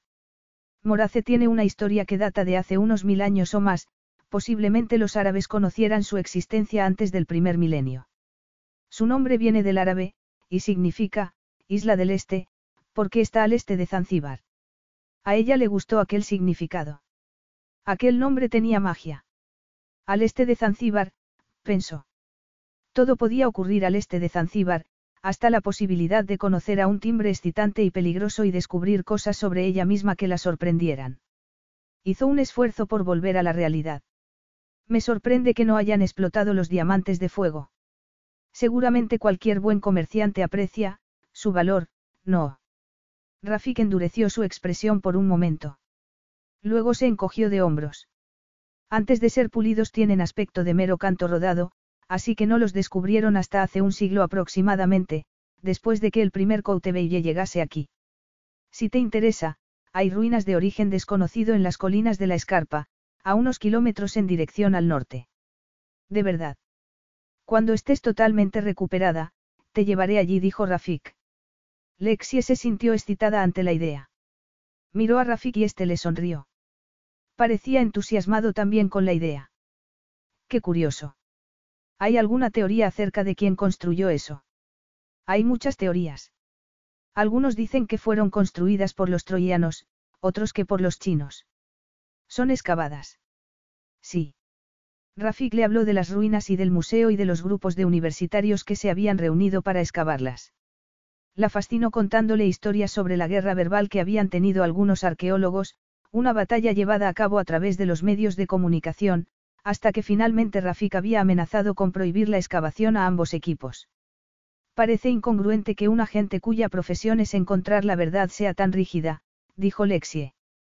El ego suele interferir en el camino hacia la verdad. El ego y la avaricia. La avaricia. Los arqueólogos no sacan provecho económico de sus descubrimientos. El provecho no tiene por qué ser económico. Una excavación bien hecha aumenta el prestigio y la reputación de los arqueólogos. La avaricia por la posible recompensa de un gran descubrimiento puede nublar el sentido común, e incluso llevar a acciones destructivas. Parecía una advertencia, pensó Lexie. Sabría algo él sobre el padre de ella. Su avaricia y su ego lo habían llevado a hacer cosas monstruosas. Agitada por la náusea que siempre le causaba pensar en su padre, Lexie tomó otro sorbo de zumo. Supongo que tienes razón, dijo. Sin dar más importancia a aquel tema, Rafik se puso de pie. ¿Estás lista para la cena? Sí, gracias. Al levantarse demasiado deprisa, ella sintió dolor en el cuello y apretó los labios. Al parecer Rafik lo notó porque le agarró los hombros y le preguntó. ¿Qué sucede? Es la segunda vez que casi te desmayas. No me he desmayado. Me debo de haber torcido cuello en el accidente. Está bien, pero cada tanto los músculos me lo recuerdan. No es nada. Rafik aflojó su mano, pero no la soltó. Estaba tan cerca que ella podía aspirar su potente fragancia masculina. A lo mejor esto te ayuda, dijo Rafik. Le hizo masajes en el cuello y en la nuca con los pulgares. Ella sintió un estremecimiento en toda la espina dorsal. Cerró los ojos y notó que su pulso se aceleraba, le derritieron los huesos y temió derrumbarse. Estoy bien, dijo, para disimular. Sí. Preguntó él dando vuelta su cara para que ella lo mirase. No pareces estar bien. ¿Quieres que te lleve a tu habitación? No. exclamó ella, aterrada. Estaba aterrada y excitada a la vez, reflexionó. Tus ojos desmienten tus palabras, Rafik miró su boca. Y esa boca deliciosa parece prometer mucho. Ella intentó mantener el control y agitó la cabeza. Dilo, dijo él. Dime que no me deseas tanto como yo a ti. Lexi apenas podía respirar. Él la estaba desafiando con la mirada. Di que no, o atente a las consecuencias, dijo él más amablemente. Sin decir una palabra, ella llevó su mano a la mejilla de Rafik. Sonriendo, él besó la comisura de su boca. Ella gimió y él la besó más profundamente. Luego la estrechó fuertemente contra su cuerpo. El aire se llenó de una feroz tensión sexual. Rafik levantó la cabeza y echó hacia atrás la de Lexie para besarle el cuello. Hasta que llegó al borde del escote de su pudorosa camisa. El corazón de Lexie dio un salto. Tienes la boca de una sirena, dijo él besándola. Su leve acento se intensificó y le dio un aire más exótico, casi bárbaro. Y besas como una sirena. ¿Dónde has aprendido eso? Yo no, no creo que se aprenda a besar, dijo ella. Él arqueó las cejas. Quizás no, respondió. Y la volvió a besar, despertando un deseo irreprimible que la quemaba por dentro. Hasta que su cuerpo ardió y su mente se nubló. Ella se sintió alarmada. Todo su cuerpo parecía haberse preparado para él. Sus pechos estaban erguidos, exigiendo una satisfacción que solo Rafik podía darle. En estado de shock, se separó de él. Por un momento sintió que él iba a tenerla en sus brazos contra su voluntad, pero entonces Rafik sonrió sardónicamente y la soltó. No, repitió él. Fue una afirmación, no una pregunta. La cena debe de estar lista, comentó ella con voz maca. Lo miró. Rafik se rió sin humor. Sí, y uno no debe hacer que los sirvientes esperen. Por aquí. Rafik extendió su brazo. Después de un momento de duda, Lexie lo agarró débilmente. Sintió sus músculos debajo de su mano y se excitó. Era la excitación de un deseo prohibido y temido a la vez. Aquello era peligroso, se dijo ella. ¿Tienes miedo de mí? Preguntó Rafik clavándole la mirada. No, por supuesto que no. Ella en realidad tenía miedo de sí misma. Parecía tener resistencia alguna a Rafik. Su potente masculinidad la abrumaba. No suelo besar a personas prácticamente extrañas de ese modo, dijo ella. Ella se dio cuenta de que sus últimas palabras habían revelado más de lo que ella quería revelar. Supongo. Quería decir el que su falta de experiencia era evidente, se preguntó ella. Bueno, la verdad era que no tenía nada de experiencia, pensó. ¿Y qué importaba que él se diera cuenta de su inexperiencia? Y no necesitas preocuparte, yo no fuerzo a ninguna mujer. Yo, bueno, estoy segura de que no lo haces, dijo ella. Luego, cuando se dio cuenta de a dónde la estaba llevando, exclamó, Oh. Qué bonito.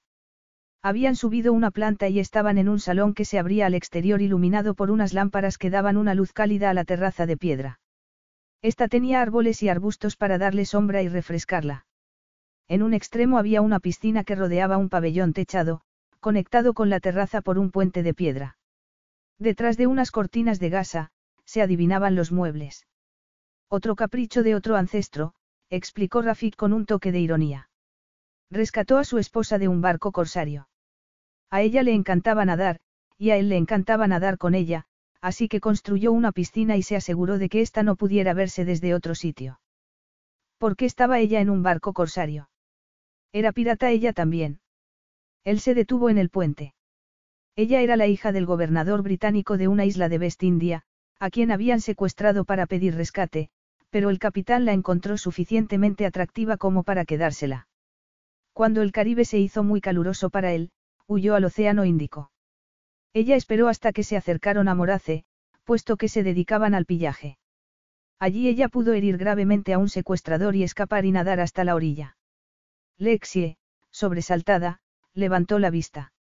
Debe haber sido una mujer con muchos recursos. Rafik sonrió despiadadamente. Yo provengo de una línea de gente que hizo lo que tenía que hacer para sobrevivir. Algunos no fueron particularmente escrupulosos, ni agradables. Otros abrazaron su venganza sin compasión si le servía para sus planes. Ella odiaba a su secuestrador. Lexie sintió un escalofrío, y los recuerdos de las acciones de su padre nublaron sus ojos. Muy poca gente puede decir que solo tiene santos es su linaje, comentó ella. Estoy de acuerdo, él sonrió cínicamente. ¿Y qué le sucedió a la hija del gobernador cuando llegó a Morace? Mi ancestro la encontró escondida en la orilla. Ella les contó los planes que tenían los corsarios, y con 925 hombres él apresó el barco, y mató al hombre, que la había retenido. Al parecer, ella y mi ancestro se pelearon furiosamente durante varios meses, y luego sorprendieron a todo el mundo casándose, sonrió Rafik con humor. Tuvieron una vida larga y feliz juntos, pero no fueron una pareja pacífica. Me alegro de que ella encontrase la felicidad después de semejante experiencia, dijo Lexie. En cuanto a la paz, bueno, a alguna gente la paz le parece aburrida. ¿Eres tú una de ellas? Preguntó él señalándole que deberían cruzar el puente. Lexie frunció el ceño. Era una pregunta que la hacía sentir incómoda y vulnerable. Estaba explorando su personalidad él. O simplemente manteniendo viva la conversación. Seguramente lo último. Hubo un silencio incómodo y ella decidió cruzar el puente. Yo soy veterinaria, y me gusta la vida tranquila. Es una profesión que te exige a veces salir en medio de la noche en un clima horrible para ocuparte de animales enfermos de razas caras, y de sus dueños. Pero ciertamente me gusta la variedad. Eso debía ser inocuo, no. Ella no quería meterse en ningún terreno espinoso. Aunque se habían besado y ella había disfrutado de esos besos, no se permitiría caer en la trampa de creer que significaban algo para él, más que la reacción física de un hombre viril a una mujer de la edad adecuada para seducirla. Una mujer cuya excitación instantánea debía haberle dejado claro que lo consideraba irresistible. Claro que él debía estar acostumbrado a esa reacción en las mujeres. Pero era mejor no seguir pensando en ello. ¿Y tú? preguntó ella. Yo disfruto de los momentos de paz, dijo él. Pero pienso que una vida totalmente tranquila y armoniosa puede llegar a ser tediosa después de un tiempo. Me gustan los desafíos. Oh, a mí también, respondió ella y cambió de tema bruscamente. Los nenúfares de Morace deben ser diferentes a los de mi país, los nuestros se cierran al anochecer. Los nuestros también, sonrió Rafik. Creo que los pétalos de estos se mantienen abiertos con cera de vela. Es una tradición local. Llegaron al pabellón, donde Rafik apartó las cortinas con la mano. ¿Juegas al ajedrez? Mal, contestó ella. No soy un desafío para nadie, pero horas más tarde, después de comer, ella estaba sentada al borde de la silla delante de una partida de ajedrez. Has mentido, dijo Rafik. Yo no miento, dijo ella levantando la cabeza. Tú has dicho que no era un desafío para nadie, comentó él, divertido. Estás ganando tú, señaló ella. De hecho, no sé cómo voy a salir de esta situación. Si quieres saberlo, respondió él levantando las cejas. No. Dame otros cinco minutos para ver si puedo hacerlo. Él sonrió. Parecía haber perdido toda sofisticación. Adelante, dijo él. Lexie frunció el ceño y se inclinó sobre el tablero. Le pareció ver el movimiento perfecto, y casi lo hizo, basta que se dio cuenta de que eso significaría un jaque a su rey unos movimientos más adelante. Rafik tenía cara de póker. Ni un movimiento escapaba a su control. Lexie de pronto vio una cama detrás de él y varios sofás. Parecía un mobiliario para las horas cálidas de la siesta. Y trató de disimular su incomodidad. Te deseo, pensó, asustada de la intensidad de sus sentimientos. Se puso colorada. Tenía que alejarse de allí de aquel hombre, marcharse lejos de aquel nido de amor con su perfume de flores y su luz sensual. ¿Te importa si lo dejamos? Si me dices cómo salir de esto. Él frunció el ceño, pero lo hizo. Después de mostrárselo le dijo. Dentro de dos días tendré que asistir a una función especial, la inauguración de otro hotel, pero esta vez la celebración es para aquellos que trabajaron en el edificio y para los que trabajarán en él. Una fiesta mucho menos formal que la de la otra noche. ¿Te apetecería venir conmigo? Ella se sorprendió totalmente. Se volvió a poner colorada y no supo qué decir. Ya estoy casi perfectamente después del accidente, pero no quiero entrometerme, yo me puedo quedar aquí sin problema, ya lo sabes. Él sonrió. Habrá música y baile y una comida excelente, unos pocos discursos. Lexie dudó. Estar con Rafik había empezado a significar demasiado para ella. Una mujer sensata habría encontrado cualquier excusa para rechazar la invitación. Pero estaba claro que ella no era una mujer sensata y se oyó decir. Me encantaría ir. Suena divertido. Eso espero. Rafik se preguntó qué estaba sucediendo detrás de esa cara de serenidad. Ella no se daba cuenta de que era una prisionera en su castillo. Y esperaba que no se diera cuenta nunca. No era la primera vez, que él se preguntaba cómo una mujer inteligente como ella se había relacionado con Gastano. Estaría aburrida de Gastano. No había intentado ponerse en contacto con él, y ciertamente no había dado muestras de que lo echase de menos. Lo que podría significar que para ella la relación era tan superficial como el mismo encanto de Gastano. Recordó cuando se habían encontrado en la fiesta. Ella no parecía muy contenta con el conde. E incluso se había permitido sentirse atraída por él, por Rafik, la misma atracción que él había sentido por ella.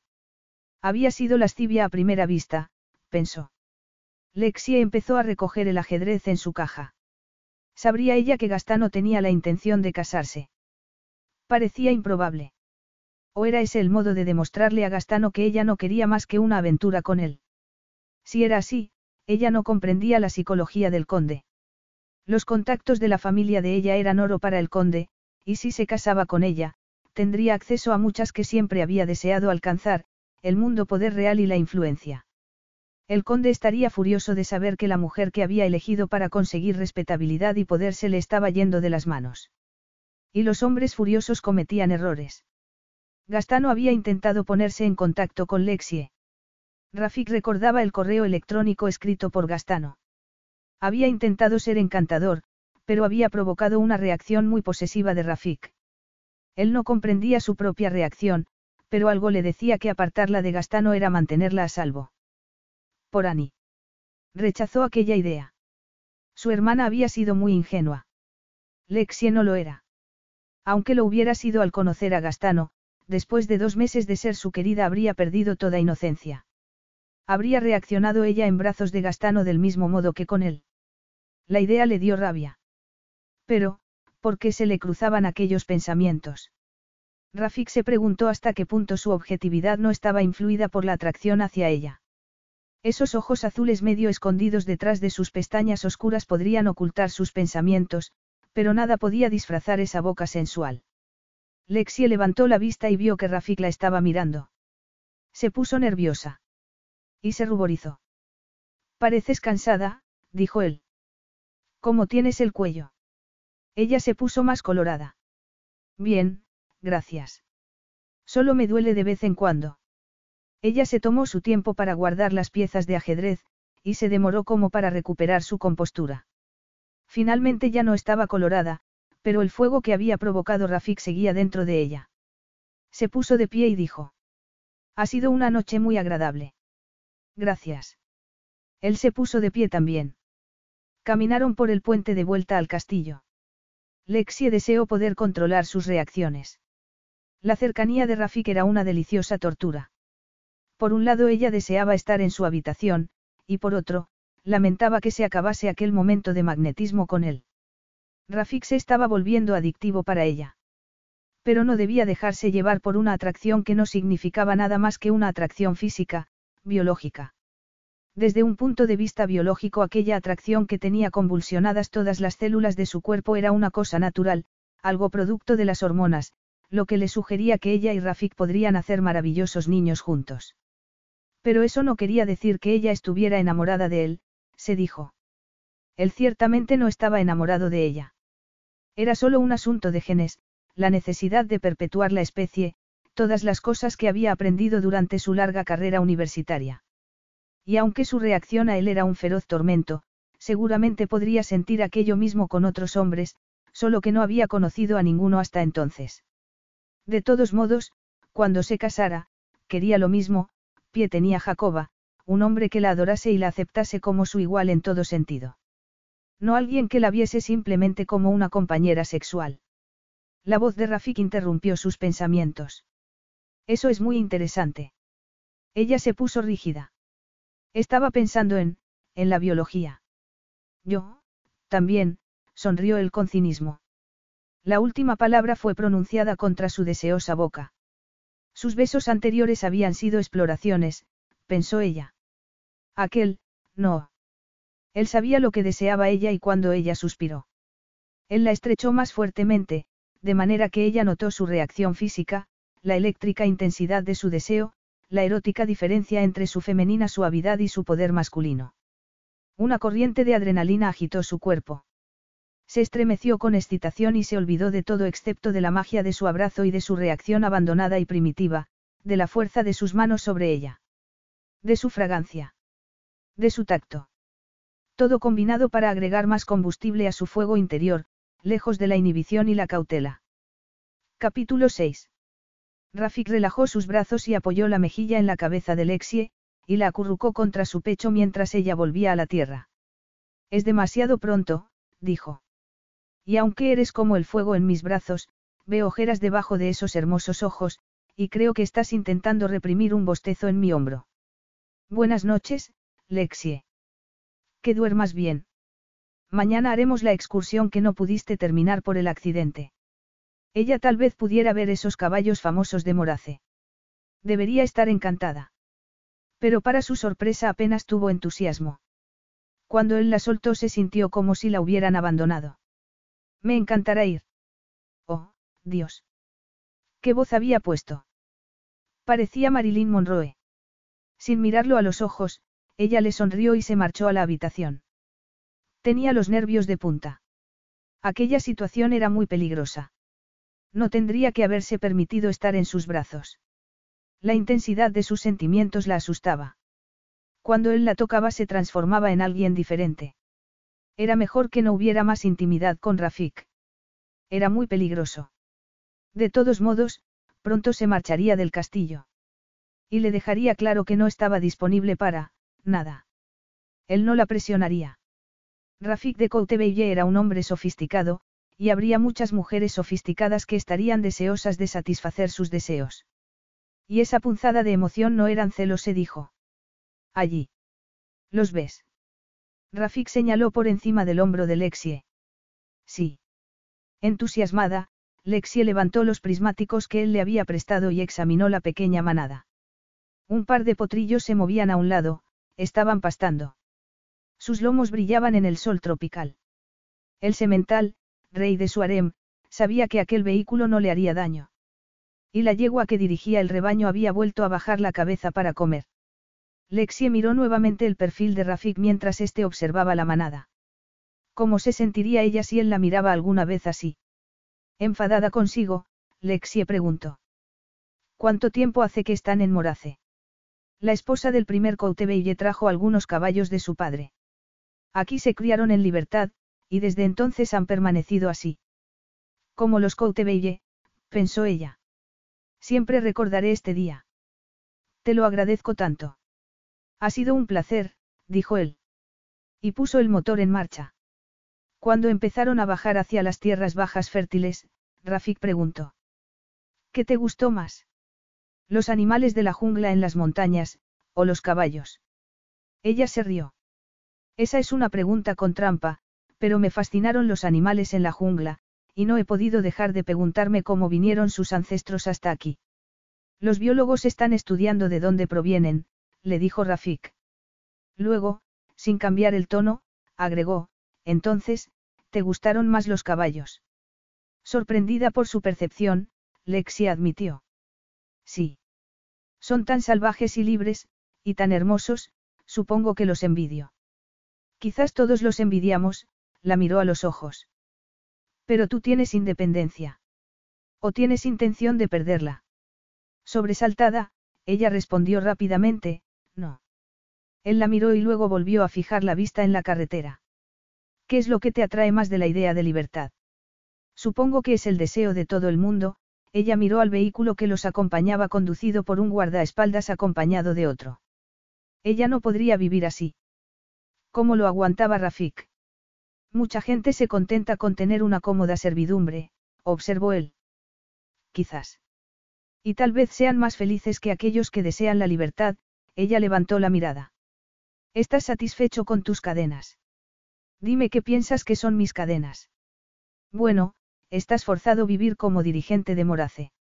No sientes nunca el deseo de ser libre. Él la miró.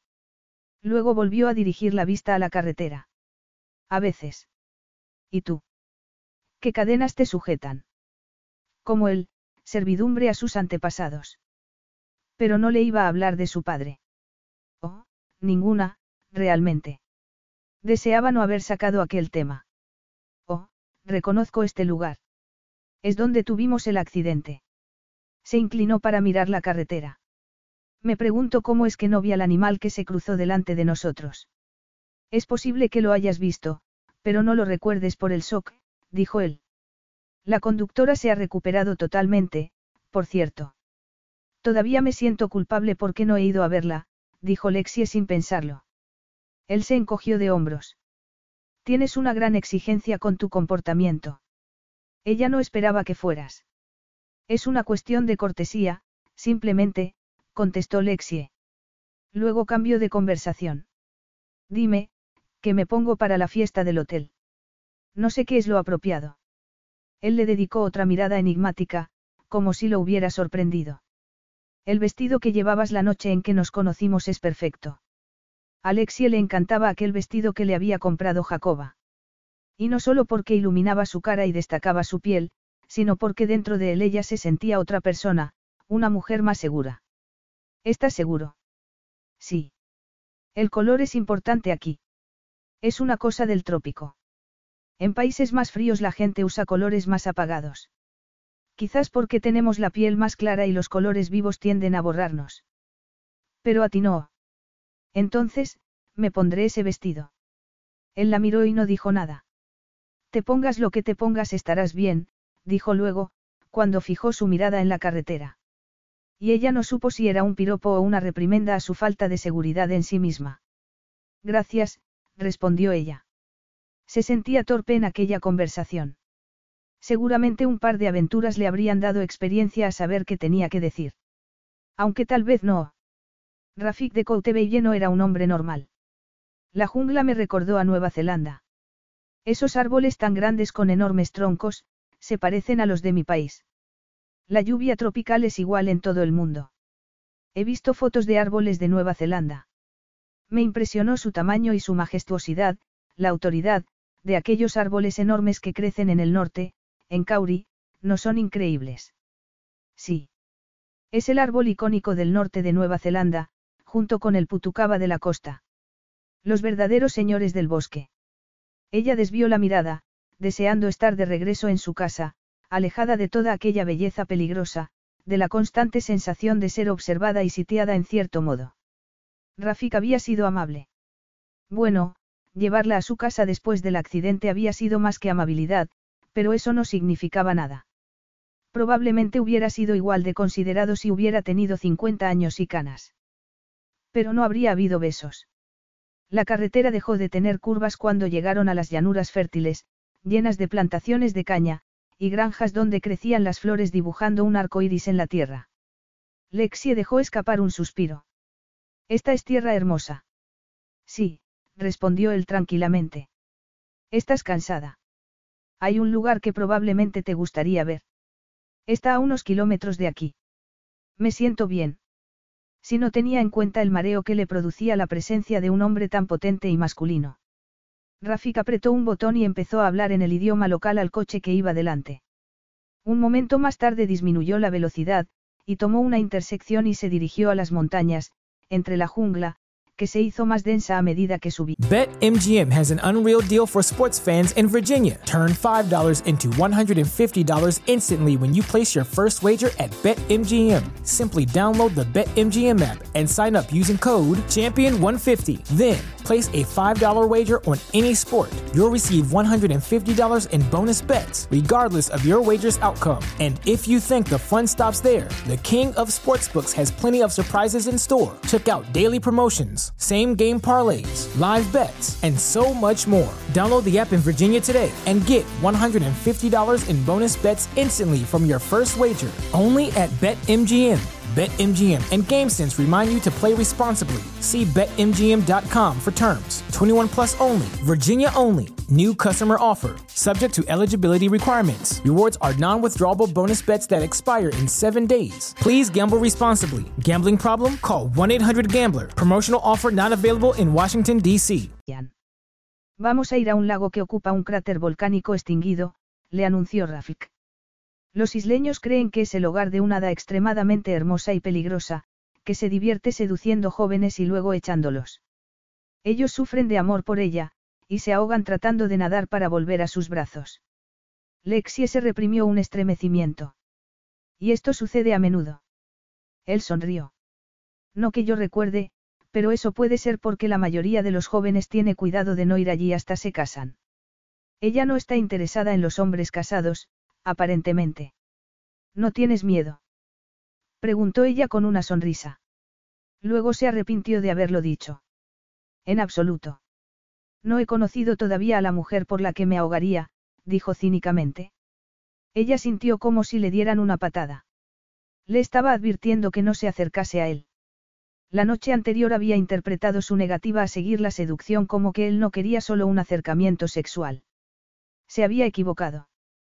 Quizás la afirmación de hacía un momento quería advertirle que no quería ninguna relación seria. Había alguna forma sofisticada de decirle a él que ni se le había ocurrido que podía quererla. No, pensó. Pero él sabía que ella lo deseaba. Su reacción de la noche anterior había sido muy clara. Rafik era el primer hombre a quien ella había deseado, un hombre telemente sexy, considerado, digno de confianza, quien mejor que él como primer amante. Y Lexie tomó una decisión, una decisión arriesgada y peligrosa, que tal vez le acarrease sufrimiento. Pero también sabía que no se arrepentiría de ella. Por una vez en su vida, se dejaría llevar por sus deseos y dejaría de lado su precaución. Valdría la pena, pensó, controlando su respiración agitada. La próxima vez que se besaran ella le dejaría claro que no necesitaba que tuvieran tantos miramientos con ella. Ella era una mujer libre e independiente y lo deseaba. El lago del cráter era prácticamente redondo y estaba rodeado por la jungla, y a un lado tenía un semicírculo de acantilados. A pesar de la luz del sol había una especie de neblina sobre él. Lo único que se oía era el canto de los pájaros, débil y distante. Ahora comprendo por qué creció la leyenda, dijo Lexie mirando alrededor. Es un lugar muy potente, está caliente el agua todavía.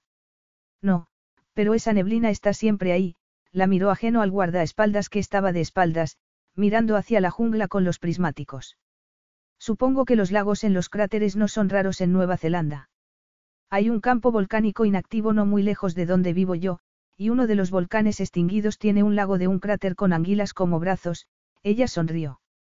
Es un lugar evocativo también, pero tal vez lo sea porque para cuando la gente escala su ladera escarpada está agotada. Él se rió y le agarró el codo para llevarla de nuevo al coche. Tenemos que irnos. Tengo una reunión a la que no puedo faltar esta noche. Cuando estaban a punto de llegar al castillo, Rafik dijo. No estaré en la cena esta noche, pero mañana por la noche sé de un restaurante encantador donde podemos cenar, si te apetece. El chef es un genio. Ella se sintió un poco decepcionada, pero lo disimuló. Eso sería estupendo, gracias. Una vez que estuvo a salvo en su habitación, suspiró. Y se fue al cuarto de baño a darse una larga ducha. Pensó que debería haber sido una fría. Y por un momento se preguntó si Rafik la estaría cortejando. Pero afortunadamente el sentido común borró sus esperanzas. Pero él no podía fingir el deseo que sentía era auténtico. Ella sintió un cosquilleo en el estómago, algo totalmente diferente a lo que había sentido cuando se había dado cuenta de que Felipe estaba interesado en ella, se había sentido halagada y había disfrutado de su compañía, pero no podía compararse con lo que sentía en aquel momento. Mientras se secaba se preguntó qué estaría haciendo Felipe.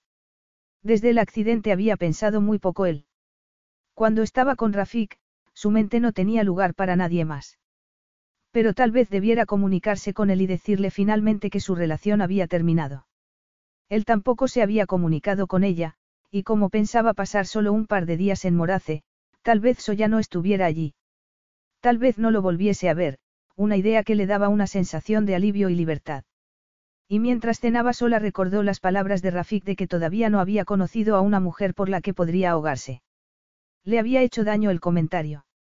Pero era mejor que se acostumbrase, porque no iba a ser cobarde y cambiar de parecer. Lexie pasó la mañana siguiente descansando y leyendo un par de libros que Rafik le había enviado por medio de la criada. El primero era una novela de un autor local, y el segundo una guía de la isla con hermosas fotos. Luego había nadado en la piscina. Para la cena se puso uno de los vestidos que había llevado, uno dorado, lo que resaltaba el color de su pelo. No estaba mal, pensó. Luego Rafik y ella estarían solos, pensó, nerviosa. Tal vez se besaran, y ella volvería a sentir aquella sensación agridulce al estar en sus brazos. Y aquella vez en lugar de seguir el mandato de la cabeza, le daría a entender que estaba lista para el siguiente paso. Rafik condujo el coche hasta el restaurante. Hablaron de la isla y su belleza en el viaje. Unos kilómetros más lejos llegaron a un edificio con luces y música. Como la industria del azúcar fue racionalizada hace años, algunos de los antiguos molinos fueron transformados en lugares como este, donde la gente del lugar se encuentra para cantar y bailar, e incluso tocar música.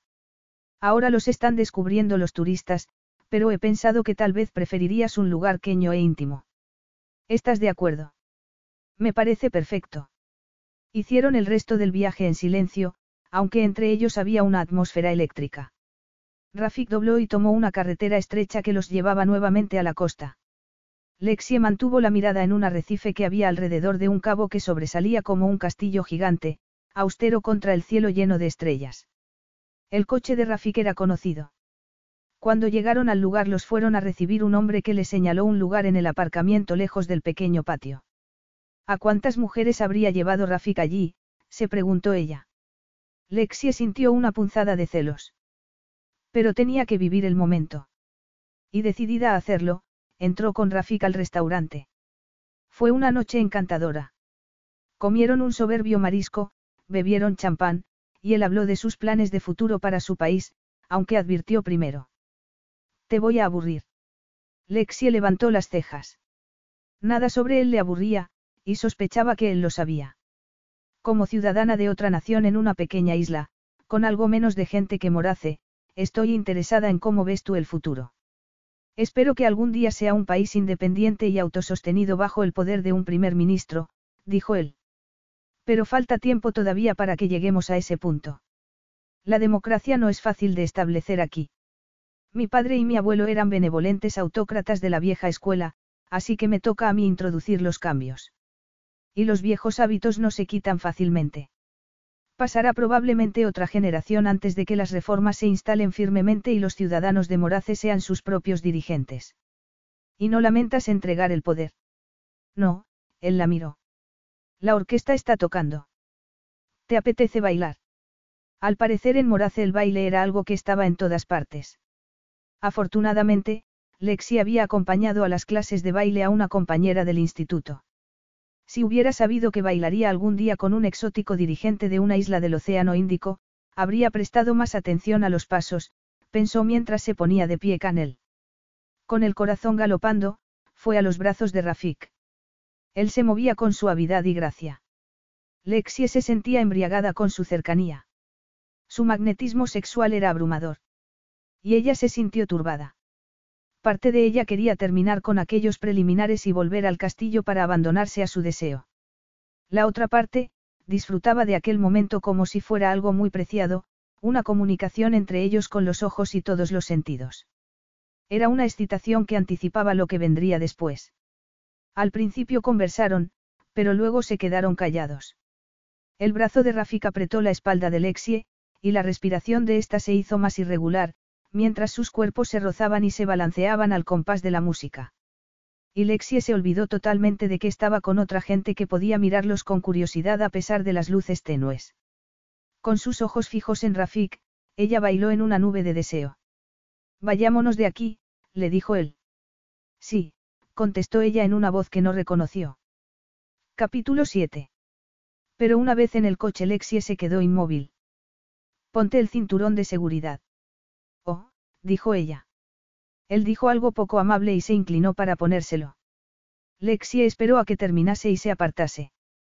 Pero él, en cambio, una vez puesto el cinturón, la besó. A ella se le borró todo de la mente, excepto su deseo. Agarró su camisa y lo besó también. Unas luces llegaron a sus ojos a través de los párpados a medio cerrar. Tardó en darse cuenta de que no era su ardiente deseo lo que la hacía verlas, sino unas luces de verdad. Rafik levantó la cabeza. Esto es, no es mi estilo habitual. Supongo que tampoco el tuyo, no. No, admitió ella. Rafik puso en marcha el coche y dijo, serio. Creo que me debes estar volviendo loco. Conozco esa sensación. Él la miró ferozmente otra vez, luego sonrió, le tomó la mano, y la llevó junto con la suya al volante. Solo la soltó cuando llegaron a un pequeño pueblo en el camino a su casa. Lexie la apoyó en su regazo, un poco decepcionada por el sutil rechazo.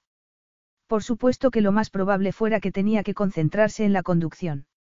¿Y si él se sentía avergonzado por desearla? Habría sido por ello que la había llevado a aquel apartado pequeño restaurante. Después de todo, ella la hija de uno de los dictadores del siglo más despreciados. Era una tontería, porque probablemente él no supiera quién era su padre. Y ella no era responsable de que había hecho Paulo con Sidine. ¿Por qué Rafik iba a estar avergonzada de él? El traje que llevaba la hacía delgada y elegante, y resaltaba su figura atlética y el color de su piel y de su pelo. Jacoba la habría eclipsado de haber estado a su lado. Pero Jacoba siempre tenía ese efecto en cualquier mujer. Rafik simplemente había elegido un lugar discreto, ella le agradecía haber sido tan comprensivo. Y pronto ella estaría en sus brazos y dejaría de lado todas sus reservas. Aunque aquel pensamiento debería haberla preocupado, por el hecho de perder el control totalmente con el hombre que apenas conocía, se sintió satisfecha y contenta. De todos modos, estaba empezando a saber más cosas sobre él. Rafik era amable y considerado, además de increíblemente sexy.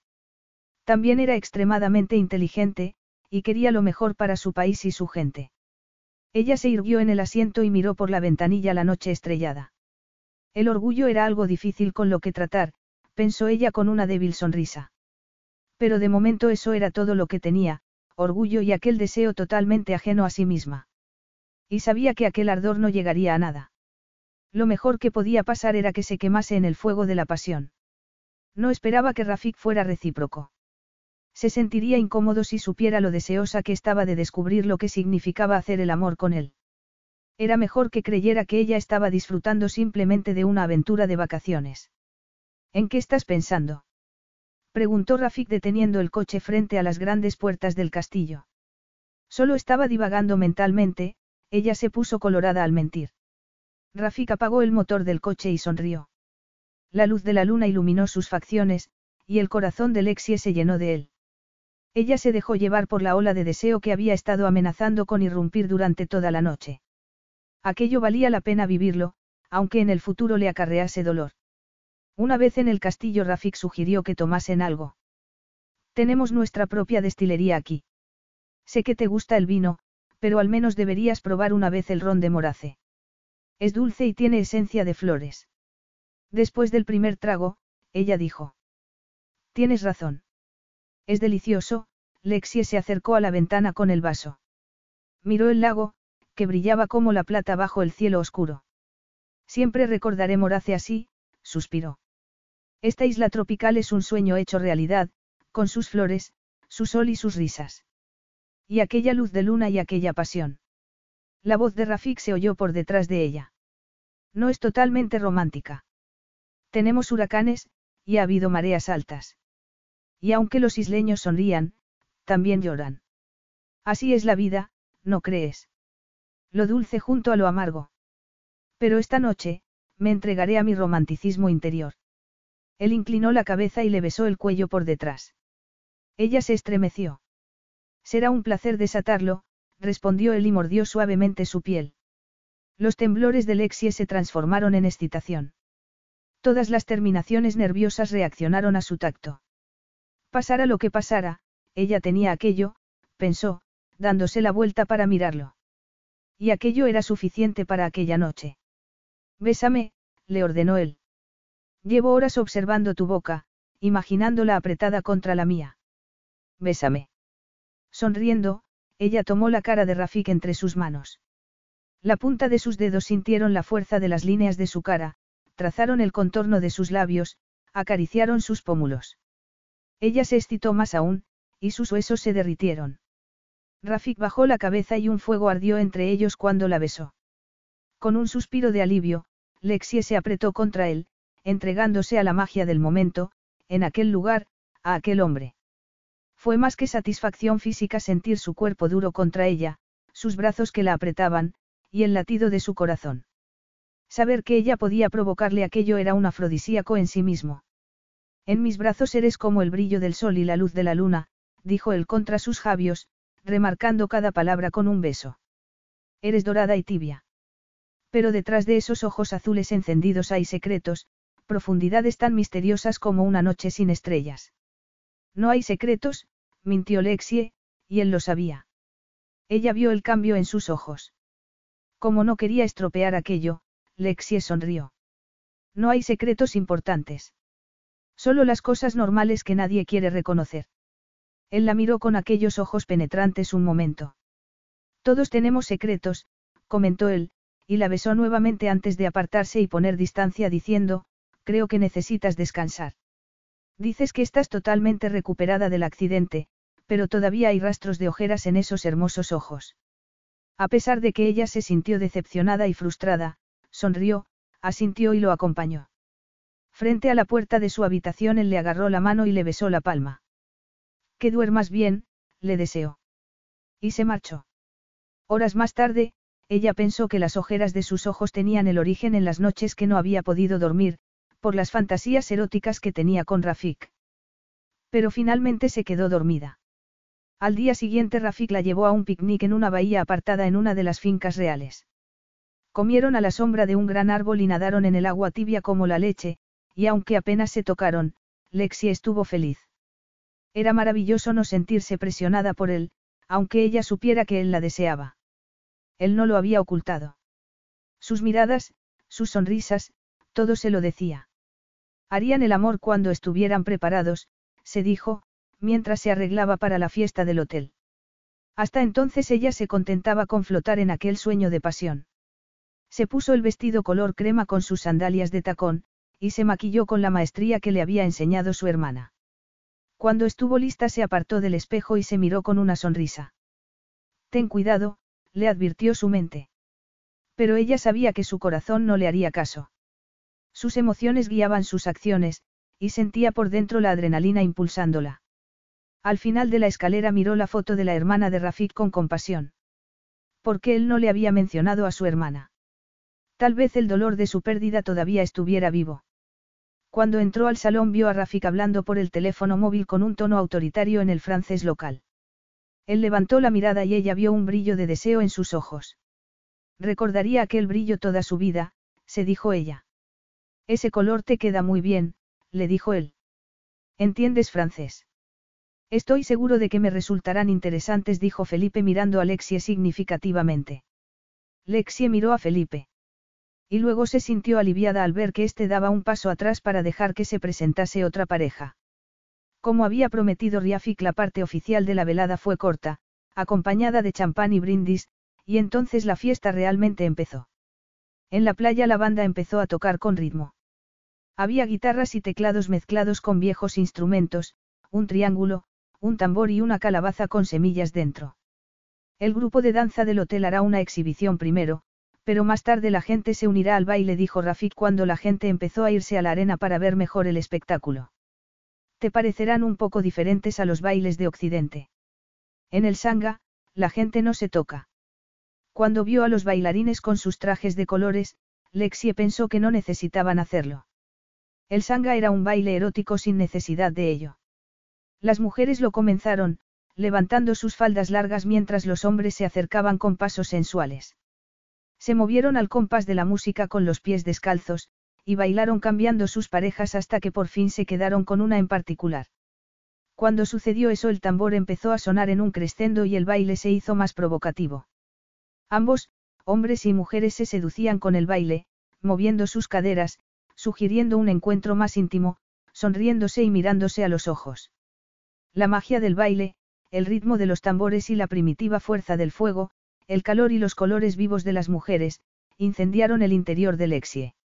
Sus mejillas se encendieron junto con el brillo de sus ojos. Y entonces, con los tambores en su momento más álgido, hubo de pronto un alto que pareció dejar al mundo suspendido dramáticamente en silencio. Después de unos segundos la gente empezó a aplaudir. Y entonces los bailarines se relajaron. Algunos se reían, otros, se marchaban juntos, pero sin tocarse, notó Lexie. Evitando cuidadosamente la mirada de Rafik, ella miró a través de las llamas de la hoguera y se encontró la sonrisa cínica de Felipe Gastano. Ella asintió, deseando no haber sido nunca tan estúpida como para salir con aquel hombre. Como si hubiera intuido su inquietud, Rafik preguntó. ¿Te gustaría ver el hotel? Los jardines y la piscina son magníficos. Me encantaría, dijo ella, agradecida de tener la oportunidad de apartarse de muchas miradas curiosas. Caminaron a través de unos árboles. Lexi recuperó parte de su compostura mientras admiraba los gloriosos jardines y la piscina, que parecía diseñada para un sueño árabe. Pero pronto Rafik la volvió a sobresaltar. Espera un momento, le dijo. Ella se detuvo con él y lo miró. Él estaba sonriendo, pero la intensidad de su mirada advertía de lo que iba a venir. Y ella se estremeció. Se me ha olvidado decirte lo encantadora que eres. El beso fue solo un aperitivo, uno robado antes de volver a estar con la gente, pero ella deseaba más. Los árboles los escondían de la gente de la playa, pero ella no pensaba que Rafik hiciera demostraciones en público. Al salir de entre los árboles ella se sintió como si todo el mundo hubiera visto ese beso.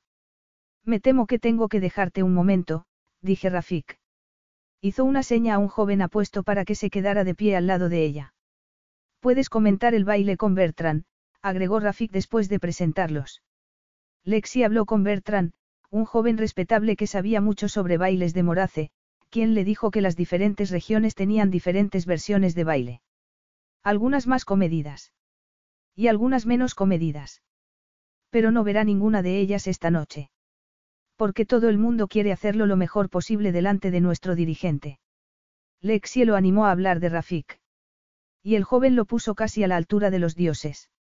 Se está riendo de mí, dijo Bertrand, compartiendo con ella la risa.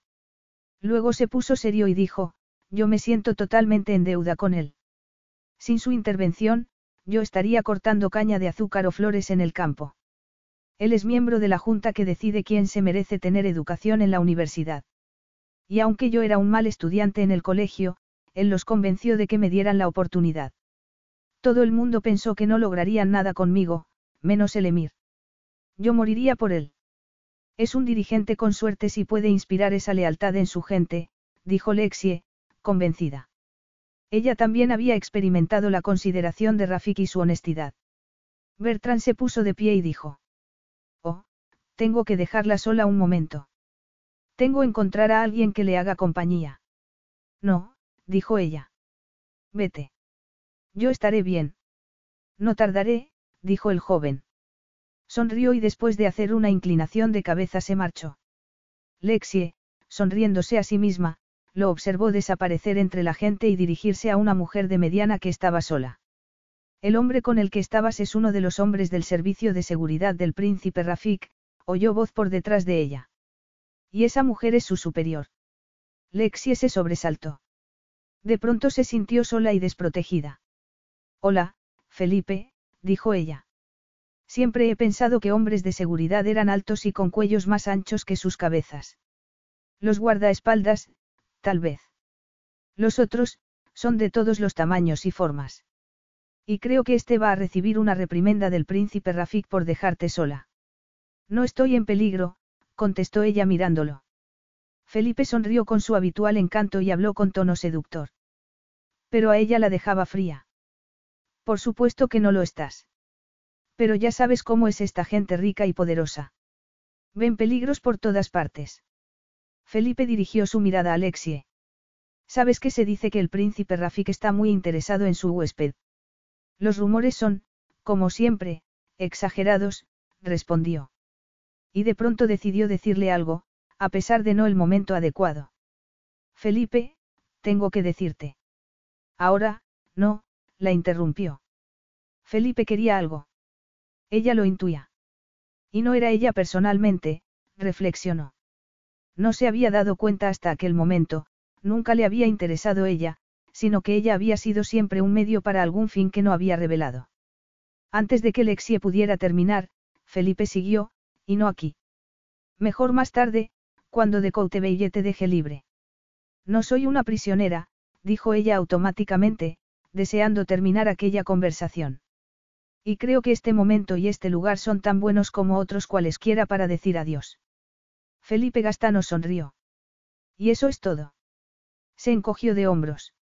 Bueno, ha sido divertido mientras ha durado, no. Sí, ciertamente lo he disfrutado. Te lo agradezco. Quizás no haya, conseguido lo que creía que queríamos ambos, pero yo también he disfrutado del tiempo que hemos pasado juntos. No obstante, antes de irme, hay algo que debo decirte.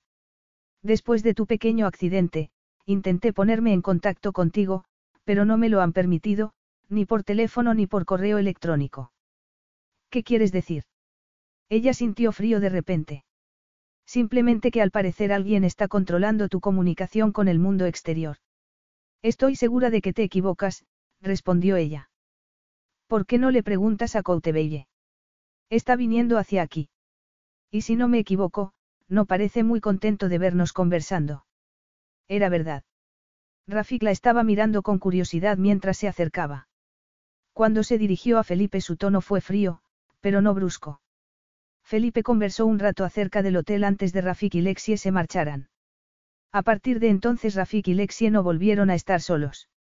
Estuvieron en la fiesta una hora más, y desde otra actuación del grupo de bailarines se marcharon. En el camino de regreso al castillo Lexie se dio cuenta de que Rafik tenía cierto aire cohibido. Estuvo cortés, entretenido, interesante, pero inaccesible. Las palabras de Felipe rondaban su cabeza y le hubiera gustado confrontarlas con su anfitrión. Sin embargo, el sentido común le decía que era absurdo que estuviera controlando su comunicación. Más tarde, cuando estaban entrando por los portones del castillo, Lexie dijo. Felipe me ha dicho que ha estado intentando comunicarse conmigo, pero que los empleados no se lo permitieron. Es posible.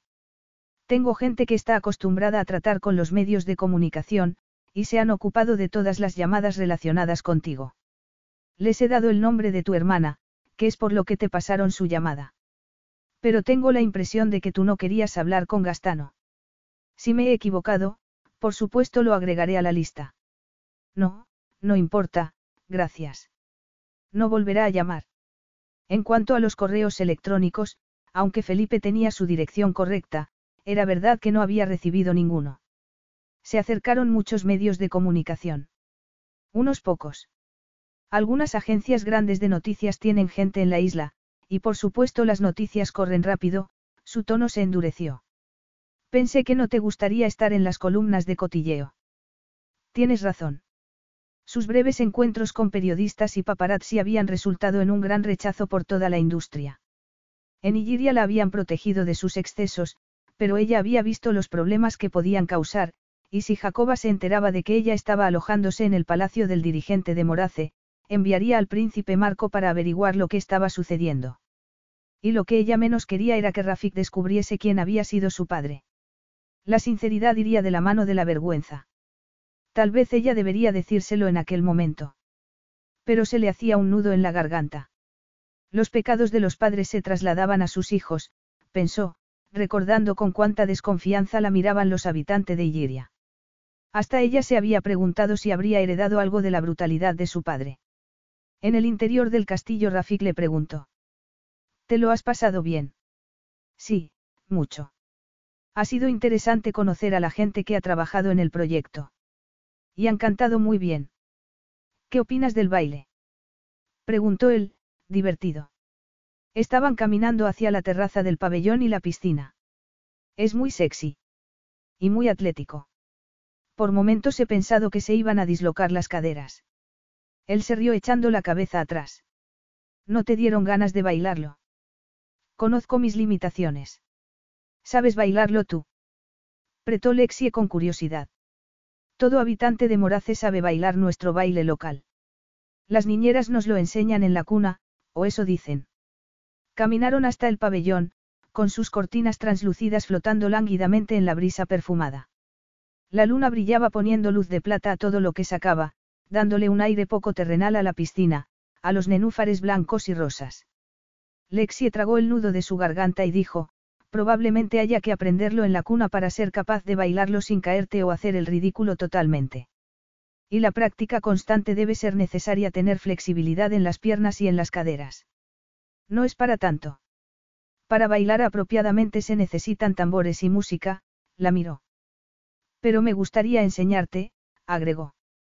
¿Enseñarme el qué? Capítulo 8. Lexie tragó saliva otra vez. Él estaba hablando de bailar, no de hacer el amor. Él ni siquiera sabía que ella era virgen, y ella no tenía intención de decírselo.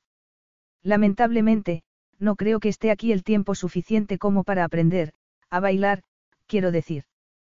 Tú tienes mucha gracia, así que estoy seguro de que tienes una aptitud natural para el baile, sonrió él, burlón. Eso no lo sé, ella desvió la mirada. Se puso nerviosa al ver que había una mesa puesta con algo para picar y una botella de champán. He pensado que podríamos brindar por tu estancia en Morace, le dijo Rafik. He notado que no has bebido nada más fuerte que zumo de fruta con un poco de alcohol, pero espero tentarte con el champán. Lexie sabía que lo más sensato era tener la mente clara en una situación como aquella y rechazar el alcohol para tener control completo sobre sí misma. Pero una mujer sensata no se habría arriesgado a pasar una noche con Rafik. Ni se habría dejado llevar por la música de la fiesta, la cual era una invitación para los sentidos. Y ninguna mujer sensata habría aceptado tomar una copa con él después de la fiesta. De acuerdo, ella no era sensata. Ciertamente no iba a volver a su árida y solitaria habitación. No es difícil tentarme, con el champán, aclaró cuando se dio cuenta de lo que había dicho. Se puso colorada. Rafik levantó las cejas. Y luego se puso a destapar de champán. Sorbos pequeños, se prometió ella. Sorbos pequeños a intervalos largos. Y cuando volviera a la vida real recordaría aquella noche en Morace sin arrepentimiento. Se alegraría de que el hombre que le había provocado aquellas sensaciones e impulsos fuera un hombre adorable e íntegro. Bueno, dijo Rafik levantando la copa. Brindemos por tu continuada buena salud. Después de un trago ella comentó. Oh. Es un champán muy bueno. Es francés, por supuesto. Morace produce algunos vinos de mesa muy buenos, pero para el champán elegimos el francés. Me alegro de que te guste. Lexie hizo el primer comentario que se le pasó por la cabeza. Nueva Zelanda produce buenos vinos también. Sí. He bebido un Pinot Noir del sur de South Island y algunos tintos muy buenos de una isla de la costa de Auckland. que. Tiene su propio microclima, dijo ella. A sus palabras siguió un silencio, demasiado cargado de pensamientos no pronunciados. No soy una entendida, pero me gustan los vinos hechos en Marlborough con uvas de Sauvignon Blanc. Al norte de North Island, donde vivo yo, los agricultores de viñedos están tratando de usar variedades de uvas poco habituales para ver cuál se adapta mejor a la humedad y el clima cálido. Brillante, se dijo. Sabía muy bien hablar de banalidades. Podemos dejar de dar rodeos. Sugirió Rafik. No sabía que los estábamos dando, mintió Lexie. Rafik extendió el brazo para agarrar su copa.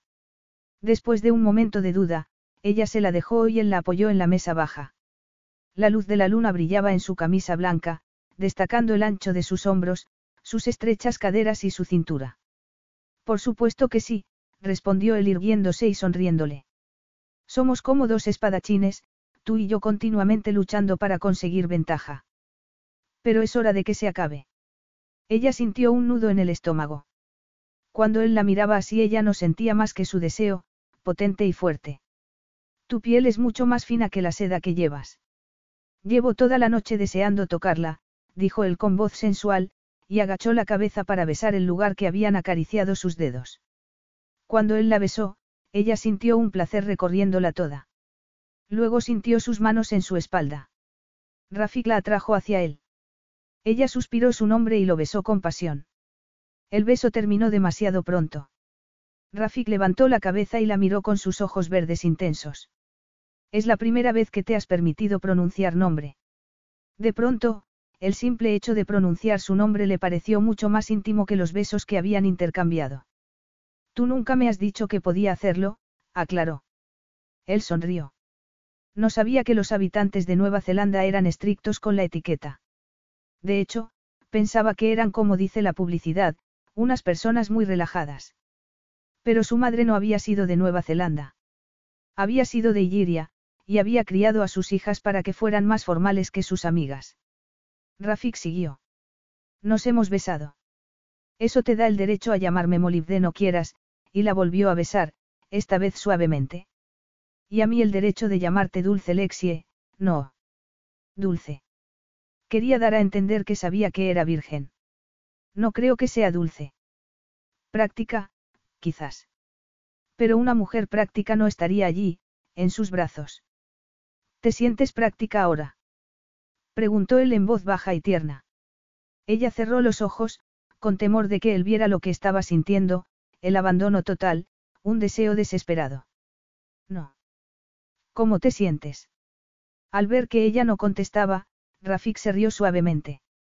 Un poco salvaje. Puntuó cada palabra con besos suaves. Pero por debajo latía un deseo feroz, tan feroz como el de ella. Imprudente.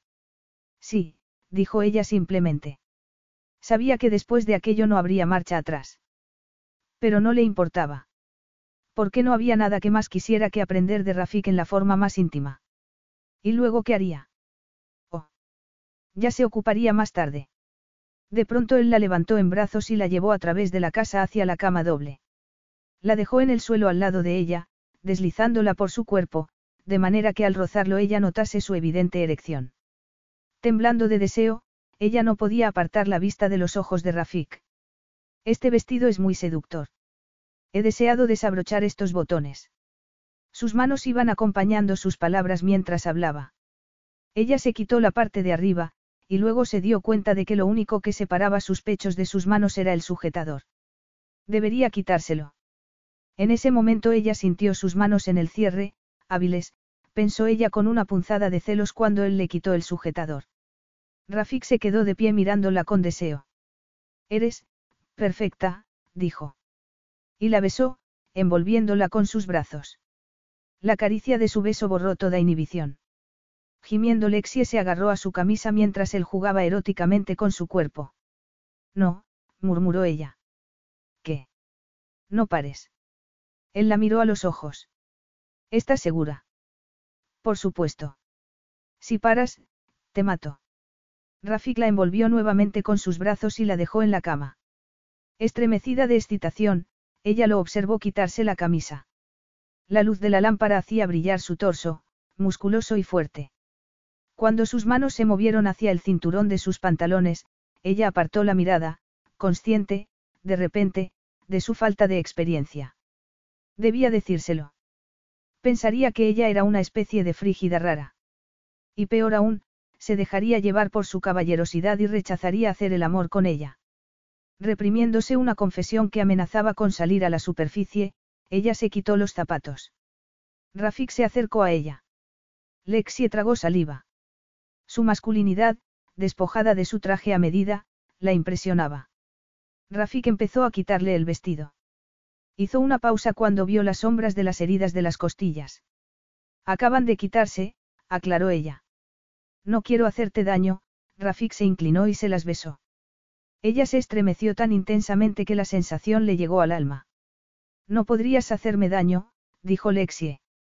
Al ver que él dudaba, ella contuvo la respiración en señal de súplica. Tendré mucho cuidado. Debes decirme si te duele algo. Lo haré. De pronto se le cruzó un pensamiento. ¿Y si él pensaba que ella estaba usando algún método anticonceptivo? Como si le hubiera leído el pensamiento, Rafik le preguntó. ¿Has tomado alguna medida anticonceptiva, dulce mía? No, balbuceó, incómoda. No hay problema, Rafik se levantó de la cama. Lexie sabía que debía sentirse aliviada, y sin embargo se sobresaltó al descubrir que la idea de tener un hijo de Rafik le producía un sentimiento de añoranza. Miró hacia abajo y descubrió el tanga que su hermana le había insistido en que llevara debajo del vestido de seda. Debía quitárselos. Lexie se puso colorada. ¿Qué te preocupa? Era aterrador ver cómo él le leía los pensamientos. Nada. Pero cuando volvió a estar en sus brazos todos sus temores se le pasaron, ahogados por un deseo intenso y voluptuoso. Tiene sabor a deseo, tibio y sedoso, dijo él. Rafik le acarició el pecho, y ella se estremeció. ¿Qué sucede? Yo, solo. No puedo, te deseo tanto, dijo ella sinceramente. Rafik se rió sensualmente. Ella movió las caderas con un movimiento involuntario como pidiendo algo que deseaba desesperadamente. Eres tan sensible, tan apasionada, paloma mía. Pero tímida, no me voy a romper si me tocas. Ella le acarició el pecho. Sintió la suavidad de su piel, sus músculos fuertes. Sí, susurró Rafik, rozando su pecho con su aliento. Tócame, Lexie. Con cuidado, ella pasó una mano por su hombro. Sus dedos se deslizaron por aquel torso formidable. Ella tenía la respiración agitada. Se inclinó y su cabello cayó encima de él. Entonces besó el camino que habían hecho sus dedos, regocijándose al sentir el latido de su corazón. Ella abrió la boca y lo lamió, saboreándolo, un gusto levemente salado, levemente ahumado, todo hombre vigoroso. La pasión era una llama dolorosa, una sensación tan intensa que ella no tenía lugar para nada más.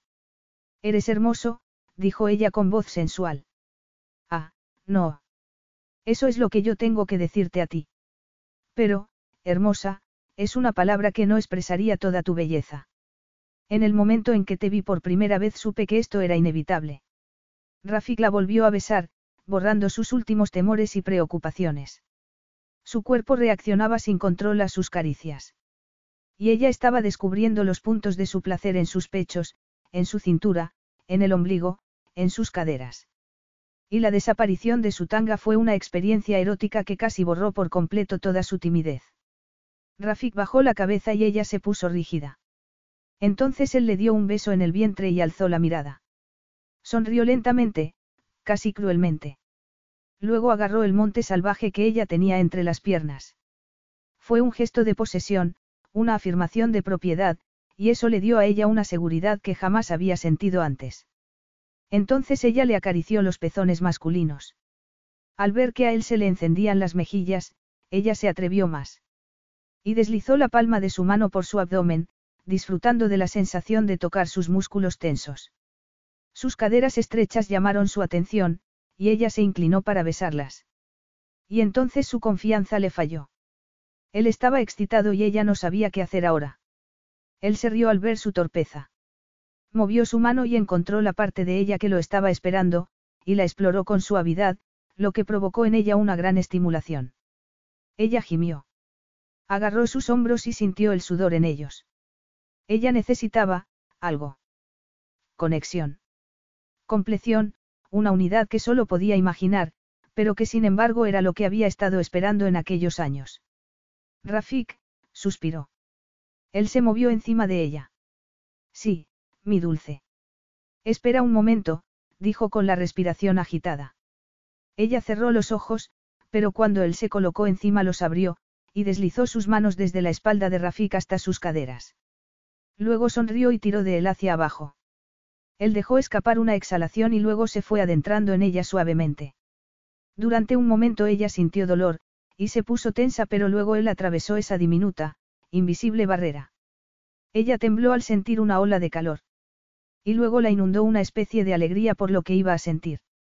Rafik se puso tenso. Y como si el movimiento de Lexi hubiera destruido el último ápice de control, penetró dentro de ella con un solo movimiento. Ella gimió de placer, y se movió para ir al encuentro de sus empujes. Hasta llegar a un éxtasis que amenazaba con hacer temblar la tierra. Casi inmediatamente él la siguió en su ascenso a la cima del placer. Y cuando su ascenso terminó le preguntó. ¿Por qué lloras, muchacha encantadora? No sabía, dijo Lexie, sorprendida de que estuviera llorando. Rafik se giró sobre un lado y se apoyó en un brazo para mirarla. Ella cerró los ojos, sacudida por la experiencia. Sentía especie de alivio, de exultación, de dulce cansancio. Y él no parecía sentirse así. Él no había perdido el control, al parecer.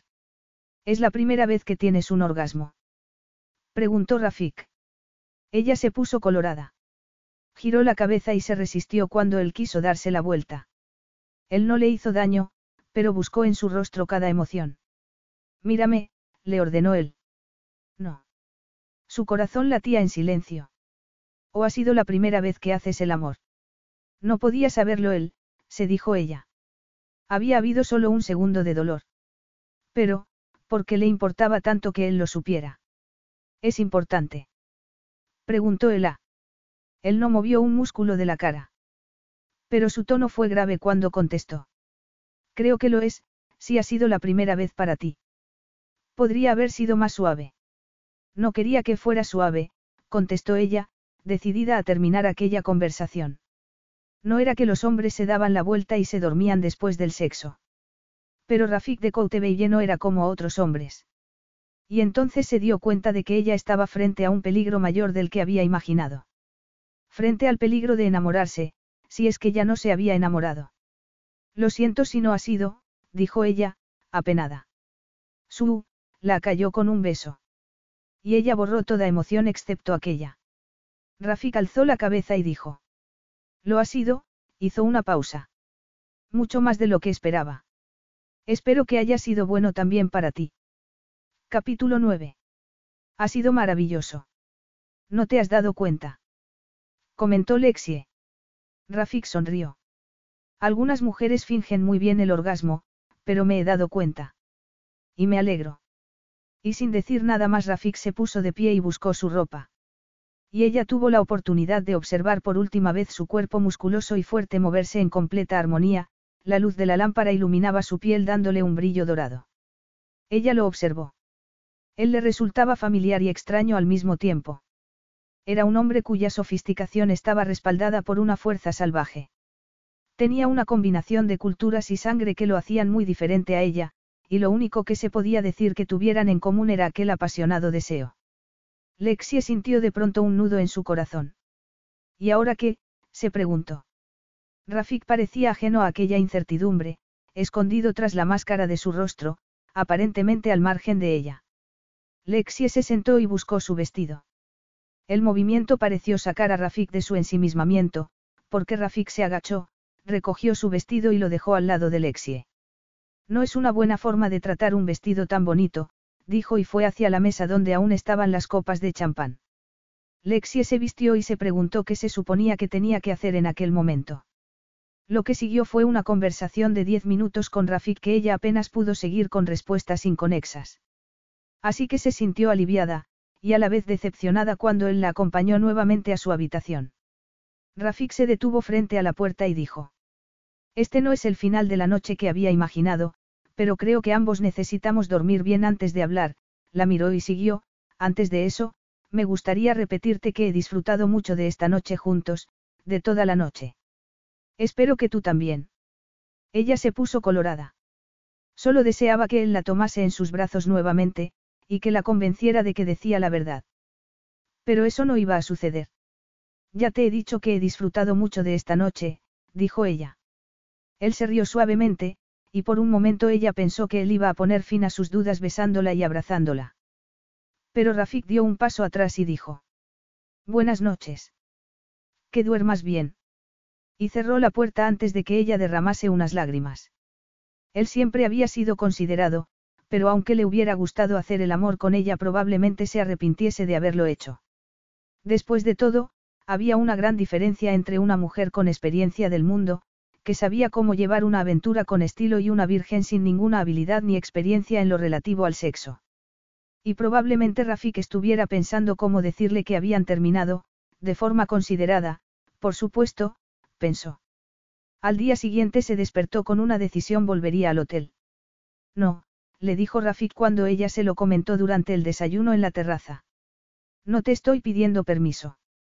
Estoy bien, así que no hay problema para volver al hotel. No es posible, contestó él. Le han dado tu habitación a otro huésped. Perpleja, Lexie preguntó. ¿Y quién ha tomado esa decisión? Yo se lo he dicho al encargado del hotel. La inauguración del hotel ha sido un gran éxito, y han llegado reservas de todo el mundo. Habría sido una tontería no aprovecharlas. ¿Por qué quieres marcharte del castillo? Porque ya no hay motivo para que me quede aquí. Lexie lo miró a los ojos. Mi estancia era solo temporal. Estoy bien, mis costillas están bien, como sabes. Rafik se puso de pie bruscamente. Su actitud era intimidante. ¿Por qué? No hace falta que te marches, dijo él. Comprendo tus sentimientos. Y estoy de acuerdo, esto ha sucedido tan rápido que no nos ha dado tiempo de conocernos bien, pero marcharte no es el modo de solucionarlo. Me niego a creer que me tengas miedo. No lo tengo. No, ella no tenía miedo de él. Lo que pasaba era que lo deseaba tanto que era mejor que se marchase antes de que cometiera la estupidez de enamorarse de él. Quizás debieras tenerlo. Hubo un silencio entre ellos cargado con una amenaza. Ella lo miró. Y él la besó. Al principio ella se resistió, luego se hundió en su calidez y su fuerza. Las sensaciones eran las mismas, una potente excitación. Detrás de su pasión, ella sintió una especie de rabia reprimida, y una determinación que le produjo cierto recelo. Cuando la soltó, Rafik exclamó furiosamente, no vuelvas a resistirte, la miró fríamente. Y ella vio cómo su enfado se iba evaporando, y lo oyó decir algo en el idioma local. A ella no le hacía falta comprenderlo como para saber que estaba jurando. No voy a volver a tocarte hasta que tú me lo pidas, dijo entre dientes él en inglés. Yo, de acuerdo, dijo ella. No suelo ser tan maleducado, explicó él amablemente. Tú me afectas de un modo que no había conocido hasta ahora. Lo siento. Lexie se mordió el labio, tratando de reprimir cierta esperanza. Dime, ¿quieres marcharte porque hemos hecho el amor? Hubo un silencio, y luego ella contestó. Sí. No por haber hecho el amor con él, sino por aquella sensación de rechazo que había sentido después. Rafik observó su expresión y deseó haber controlado su deseo. El haber hecho el amor con ella había complicado la situación. Se sentía molesto por su comportamiento, aunque jamás se le había ocurrido que ella pudiera ser virgen. No podía dejarla marchar del castillo porque Gastano todavía estaba interesado en ella, y él era peligroso. Después de haber sido testigo de aquel beso en la fiesta, el farsante conde se habría dado cuenta de que su pasaporte al mundo de los ricos y privilegiados había caducado. En las últimas doce horas debía haberse enterado de que su mundo se estaba desmoronando, que el imperio que había construido tan despiadadamente era un caos, y que Interpol lo estaba buscando. Y aunque por el momento no supiera probablemente que el hombre que le había quitado a Alexia era el responsable de todo ello, pronto lo sabría. Y reaccionaría con toda la agresividad de una rata acorralada. El advertírselo a ella no serviría de nada. Era evidente que ella no estaba al corriente acerca de la vida delictiva de Gastano, y no tenía motivos para creer a Rafik. A no ser que él le contase la historia de Annie. Ahora, no, pensó. No le apetecía hablar de la humillación de su hermana y su suicidio. Pero ya que no había sido capaz de protegerla, por lo menos podía asegurarse de que Lexi estuviera a salvo. Te he prometido hace un momento no volver a tocarte hasta que me lo pidieras. Lo he hecho en un momento de enfado, pero lo mantengo. Estarás perfectamente a salvo aquí. Lexie miró su gesto y se preguntó qué sucedía detrás de aquellas facciones guapas y arrogantes. Lexie sintió cierta decepción, pero se la reprimió. Lo sé. Es, tienes razón, todo ha sucedido muy rápido. Tan rápido que a ella le parecía imposible sentir aquellas emociones. Hasta que había recordado que a su hermana le había bastado con mirar al príncipe Marco para desearlo desesperadamente. Y aunque aquella feroz atracción se había transformado en amor, no solía ocurrir siempre. Será difícil para mí no tocarte. Pero con un gran esfuerzo, creo que lo lograré.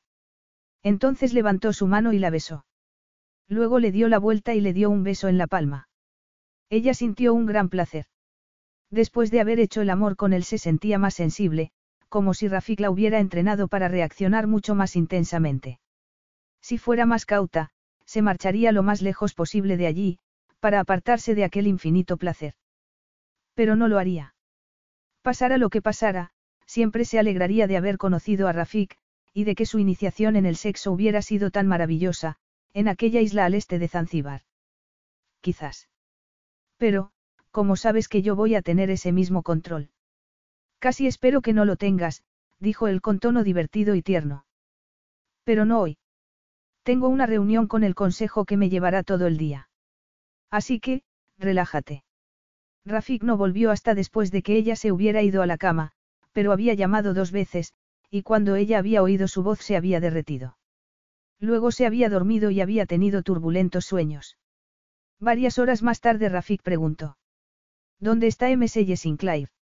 Se marchó a su habitación poco después de cenar, señor. Gracias. Rafik subió las escaleras.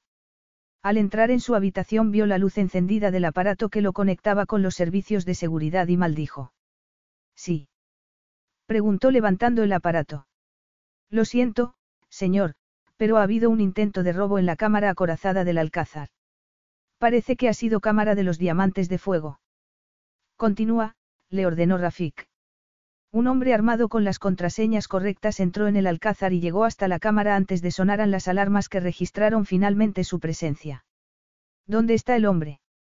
Se escapó por la parte vieja de la ciudad, admitió la mujer, disgustada. Así que era una persona del lugar. Ninguna persona de fuera habría sido capaz de meterse en la antigua ciudad. Madame Fanchet se lo confirmó. Tenemos una buena foto suya. Es un ladrón de poca monta. Ha tenido problemas con la policía desde que era un niño, y ahora está metido hasta las cejas en deudas de juego, la mujer hizo una pausa. El hombre al que le debe dinero ha sido visto hablando con Gastano. Rafik registró aquello. Se han cambiado las contraseñas. Sí. Pero como no sabemos quién es el traidor de la casa, deberemos asumir que él o ella, se enterará de los cambios, Rafik frunció el ceño. Luego ordenó, quiero que se aumente la vigilancia a Gastano. Él es astuto y no tiene escrúpulos. Y aumentad la seguridad del castillo tanto como del alcázar. Cree que la señorita Sinclair está en peligro. Posiblemente. Llevado de la necesidad de saber que Lexi estaba a salvo, Rafik fue a su habitación. Cuando estuvo seguro de que era así, puso un guardia a la puerta. Tenía que tomar todas las medidas necesarias para asegurarse de que ella estaba a salvo. Porque si Felipe Gastano había sobornado a alguien de la casa para conseguir esas contraseñas, podía tener acceso a alguien del castillo también. Sigilosamente entró en la habitación. Estaba a oscuras, pero las contraventanas estaban abiertas y podían verse las estrellas y se oía el ruido del mar, de pronto oyó un suave sollozo que le puso los pelos de punta. Ella tenía una pesadilla. Rafik la despertó. Ella, a ciegas, se aferró a él. Tranquila, ya pasó. Es solo una pesadilla, y ahora estás despierta. Te habías ido. No podía encontrarte, no me dejaban ir, pero yo sabía que estabas muerto. Estoy vivo, trató de tranquilizarla. Le agarró la mano y se la llevó a su corazón. ¿Sientes eso? Es mi pulso, y no va a parar hasta dentro de muchos años. Oh. Gracias a Dios. Ella se incorporó y lo besó, aliviada. Cuando él se apartó, ella susurró. No, oh, por favor. Y entonces él la besó y ella supo que todo iba a ir bien. Hicieron el amor con desesperación, y luego con una ternura que conmovió su corazón. Cuando él se apartó, ella se agarró a él abiertamente. Rafik se rió. ¡Qué valiente eres ahora! Le tomó el pelo, y pasó provocador dedo desde su cuello hasta el ombligo. Ella se estremeció. Y pensó, te amo tanto. Besó su mejilla y sintió un escalofrío al sentir el roce de su barba. Un calor intenso empezó a ascender desde su vientre. Sí, dijo él. ¿Te gusta eso? A mí también. Rafik deslizó una mano hacia su sexo, y un par de dedos entraron en la humedad de su centro. Ella se retorció de placer. Pero eso no era lo que ella quería, una satisfacción rápida. No, quería que él la recordase.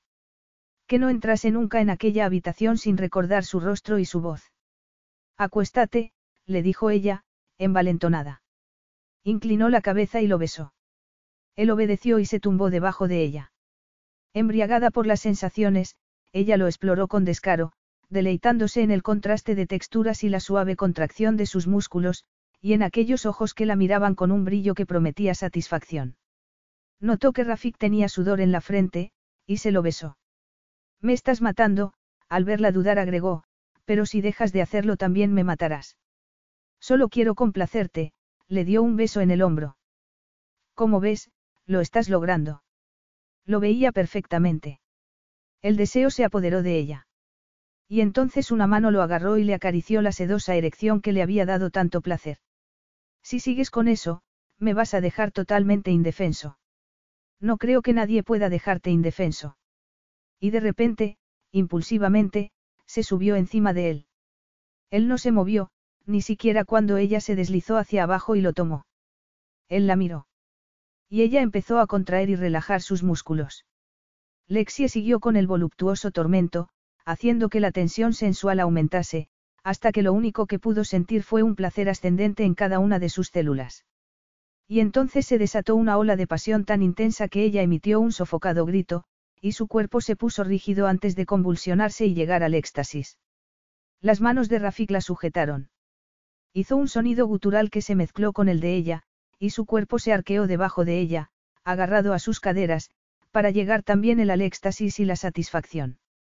Cuando terminaron de hacer el amor, él la abrazó fuertemente y se quedaron en silencio. Mareada, Lexie comprendió que había sucedido algo significativo, pero no sabía exactamente qué. Le parecía que podían haber forjado un lazo que podría no romperse jamás. Al menos para ella. Mucho más tarde, cuando ella estaba casi dormida, sintió que él se movía. De pronto la inundó la pena. Quédate conmigo, susurró sin pensarlo. Pero él le contestó suavemente. Dulce mía. No quiero que el personal sepa que he estado contigo. Déjame marchar ahora. Ella, que estaba medio dormida, se despertó del todo con aquella humillación, y con los ojos cerrados respondió. Oh, por supuesto. Rafik notó el tono de decepción en su voz, y se lamentó mientras se vestía. Él deseaba volver a estar con ella, perderse en su tibieza y su pasión, pero tenía que supervisar la seguridad del castillo. Algo que podría haber hecho antes de entrar en la habitación de Lexie. Cuando Lexie se despertó al día siguiente desayunó sola en la terraza. Le costó comer la macedonia de fruta y la tostada. Había preguntado por Rafik y le habían dicho que estaba trabajando en el Alcázar. Bueno, se suponía que los dirigentes tenían que dirigir, y no había duda de que eso, era lo que Rafik hacía todos los días. Pero volvió a sentir aquella sensación de rechazo por parte de él. Sería demasiado susceptible. Probablemente. La noche anterior había sido muy importante para ella, y al parecer para él no había significado nada. Hasta el punto de que ni siquiera se había molestado en desayunar con ella. Basta, se amonestó. Él tenía responsabilidades, y ella no debía sorprenderse ni decepcionarse por su ausencia, se dijo. Estaba terminando el café cuando oyó el ruido de un helicóptero que venía de la capital. Todo lo que había hecho y dicho la noche anterior ya no le resultó tan natural en aquel momento. ¿Qué pensaría él de su descaro? Y de su ruego de que no la dejase. La despreciaría. Querría deshacerse de ella. Y se habría dado cuenta de que su pasión había sido tan arrebatadora que se habían olvidado de tomar precauciones contra un posible embarazo. Ella había contado los días de su periodo, y había sentido un gran alivio cuando había visto que era bastante improbable. Aunque la idea de tener un hijo de Rafik derretía su corazón. Debía ir al encuentro de Rafik o esperar allí. Decidió esperar. Cari, la criada, fue a buscarla. Nerviosa y con el bolso de Lexia en la mano, le dijo, Señorita, es el emir, ha enviado el helicóptero a recogerla. Aterrizará en la terraza de arriba. Ella sintió cierta alegría. Oh. Será mejor que vaya, entonces. Ella se preguntó por qué Rafik habría elegido aquel itiso para aterrizar, pero aceptó su bolso y fue deprisa con la criada hasta la terraza de arriba. El ruido de los rotores invadía el aire mientras el aparato aterrizaba. Este llevaba en la puerta la insignia caballo real con su corona. Alguien desde dentro la abrió. El mismo hombre le hizo señas. Y sin dudarlo, Lexie corrió. Unas manos fuertes la subieron al aparato y la sentaron. El helicóptero despegó inmediatamente y la puerta se cerró. Ella se puso el cinturón de seguridad y se giró hacia hombre que estaba a su lado. Y se horrorizó cuando vio a Felipe Gastano levantar el pulgar en dirección a ella y pronunciar unas palabras que ella no pudo oír. Capítulo 10. La sonrisa de Gastano se agrandó cuando Lexi agitó la cabeza y se llevó las manos a las orejas. Cuando él le dio unos auriculares ella se los puso, pero se dio cuenta de que no estaban conectados con el sistema de comunicación. Lexie se quedó helada. Algo pasaba. A Rafik no le gustaba el conde. Él no lo habría enviado a recogerla. Lexie miró al hombre que pilotaba el aparato. Tenía un traje oficial con el emblema del caballo claramente en él. Solo que aquel caballo tenía alas. Respiró profundamente y trató de tranquilizarse diciéndose que estaba dramatizando demasiado. Después de todo, de que iba a tener miedo. Aquel era un helicóptero de la Fuerza Aérea de Morace, y el piloto era claramente un miembro de ella. Además, Felipe no era ninguna amenaza para ella. Entonces, porque sentía una incomodidad instintiva en su presencia. Lexie entrelazó sus manos en su regazo y miró el campo. Quizás le hubieran ofrecido a Felipe la posibilidad de ver una manada de caballos. Lexie se inclinó y para su satisfacción vio una manada debajo. Los animales no se asustaron, lo que quería decir que estaban acostumbrados a la presencia del aparato, ella sin saber por qué se sintió más tranquila. Pero cuando el aparato se dirigió a un grupo de edificios que parecían en ruinas, ella frunció el ceño. Aquello parecía un complejo industrial, no muy grande, un molino de azúcar en una carretera rural secundaria, quizás. Ella notó que había habido allí una casa, pero que había sido quemada. Sobresaltada, Lexie buscó señales de vida humana, pero nada se movió en la tupida vegetación que había alrededor de los edificios de piedra. ¿Qué sucedía? El helicóptero aterrizó con un golpe en medio de una nube de polvo. Los motores se fueron apagando, y Gastano le indicó que bajase. Lexie tomó una decisión. Agitó la cabeza. Felipe sonrió. Buscó en un bolso que tenía a sus pies y sacó una pistola con la que la apuntó. Lexie se puso pálida. No podía hablar. Apenas emitió una exclamación de incredulidad. Y entonces sintió un golpe, y en medio del dolor perdió la conciencia. Lexie se movió en el suelo de piedra aceptando que aquello no era una pesadilla. Tenía atados los pies y las muñecas, y estaba apoyada contra una pared en lo que parecía ser un molino de azúcar en algún lugar de Morace. Intentó ignorar su dolor de cabeza y las náuseas se atentó pensar qué había pasado. ¿Por qué la había arrancado Felipe del castillo? Lexie miró de lado y tuvo la impresión de estar sola, pero la intuición le impidió seguir el primer impulso y desatarse las manos en su lugar intentó oír, algo, algún ruido. Pero no oyó nada más que los ruidos del campo, el canto de algún pájaro, el suspiro del viento que entraba a través de ventanas rotas. De pronto oyó un leve susurro. Ella se quedó helada y trató de escuchar. Aquel ruido extraño e irreconocible volvió a oírse y ella se puso más nerviosa. Lentamente, con cuidado, sin apenas permitirse respirar, giró la cabeza unos centímetros. No se movió nada, pero ella supo que no estaba sola en el edificio. Había muchos lugares donde esconderse, aunque detrás de la maquinaria rota parecía el mejor lugar. Oyó pasos fuera.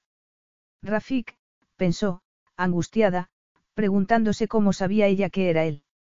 Si su intuición no le fallaba, Rafik estaba entrando en una trampa. Estaría solo. Llena de pánico intentó pensar qué hacer. Gritar para advertirle del peligro. Pero era eso lo que quería Felipe. Los pasos dejaron de sonar, y su mente pasaba de una suposición a otra. Posiblemente Felipe pensara que la había golpeado suficientemente fuerte como para que siguiera inconsciente por más tiempo. Y conociendo a Rafik, él entraría al edificio hiciera lo que hiciera ella, pensó, tratando de serenar su pánico. Pero seguramente, oh, ojalá, no fuese allí sin un arma. Lexie intentó oír más. Y oyó un leve movimiento que provenía del exterior del edificio sin puerta. Rafik debía saber que ella estaba allí. Si no, no habría ido allí. Ella no debía gritar fuerte. Pero no era fácil. Por el rabillo del ojo un movimiento llamó su atención.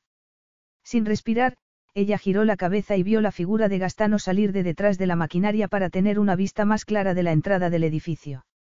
Su corazón se paró cuando se dio cuenta de que Gastano aún tenía la pistola. Así que tenía intención de matar a Rafik. Cuando abrió la boca su voz fue tapada por la de Gastano, arrogante y satisfecho. Así que has venido, de Coutebelle. Sabía que lo harías, eres un caballero hasta las últimas consecuencias. Por un momento la silueta de Rafik en la puerta se estremeció a contraluz. Luego se fundió con la oscuridad del interior. Lexie cerró los ojos. Sentía náuseas. Aquel momento de claridad había revelado que Rafik no llevaba armas. En aquel momento Rafik habló con voz fría y desapasionada. Ahora que Mselle Sinclair ha satisfecho su función de anzuelo, sugiero que la dejes marchar. Ya no es necesaria. Con una amplia sonrisa, Gastano caminó y se puso al lado de Lexie como si fuera un conquistador. No tengo intención de dejar ir a ninguno de los dos si no aceptáis mis condiciones. Ven más cerca, estás muy lejos. Gastano disfrutaba con aquella situación, pensó Lexie, con miedo. Y estaba segura de que él tenía todas las cartas. Conteniendo la respiración, observó a Rafik moverse silenciosamente hacia ellos. Estaba demasiado oscuro como para ver su cara, pero ella podía adivinar por su actitud que estaba preparado para cualquier cosa que sucediera. Ella abrió la boca para decirle que Gastano estaba armado, pero fue acallada por su secuestrador. Es suficiente, dijo este bruscamente. Rafik dio otro paso, y Gastano jugó con la pistola hasta dirigirla directamente a Alexie. La movió nuevamente para apuntar a Rafik y dijo entre dientes. Harás todo lo que yo te diga y cuando te lo diga, o sufrirás las consecuencias. Da un paso atrás. Rafik no se movió, y Gastano la empujó con el pie. Si no lo haces, Alexa morirá, dijo serenamente. Oh, ahora, no, y no rápidamente. Morirá a mi disposición. Del mismo modo que tu hermana. Annie, pensó Lexie. La fotografía de una chica apareció en su mente, sonriente, llena de vida y alegría. La hermana de Rafik y Gastano. Lexie sintió bilis en la garganta. Gastano no dejó de mirar el rostro de su enemigo. Ha sido muy astuto de tu parte darte cuenta de que yo tenía planes con Alexa. Pero me has infravalorado, Gastano se rió y miró a Alexa. Deberías haber sido un poco más cuidadoso antes de hacer el amor con ella, señor, pronunció la última palabra con énfasis. Las mujeres suelen disgustarse cuando se las usa tan flagrantemente. Pero estoy seguro de que ella sospechaba que había otro motivo oculto para que le hicieras el amor. Alexa sabe que no es una belleza, a diferencia de tu encantadora e ingenua hermana. Y mientras Lexi estaba digiriendo aquello, Gastano continuó. Además, tú no eres mejor que yo. Has decidido que la mejor forma de venganza sería seducir a la mujer con la que pensaba casarme. Te has equivocado. Todavía pretendo casarme con ella. Y ni ella ni tú lo vais a impedir. Y entonces Lexie se dio cuenta de que la guerra que mantenían ambos hombres estaba relacionada con la hermana de Rafik. Y que ella había sido una pieza usada por ambos hombres en una batalla que no tenía nada que ver con ella. La noche de amor con Rafik debía haber sido una calculada maniobra para quebrar su supuesta lealtad con Gastano. Pero Rafik había ido a rescatarla. Rafik parecía de piedra, allí de pie. Tú, desgraciado, dijo. Pagarás en el infierno lo que le hiciste a Annie. Ella tenía otras opciones, dijo Gastano con frialdad. Nadie la obligó a acostarse conmigo. Nadie la obligó a tomar sustancias ni a ofrecerse para pagarlas. Lexie pensó que Rafik tendría algún plan. Allí, en Morace, tenía la ventaja de conocer el lugar. El conde lo sabía y por eso estaba intentando que perdiera el equilibrio. Pero al ver la cara de preocupación y angustia de Rafik ella se estremeció. Parecía que Gastano estaba logrando lo que quería.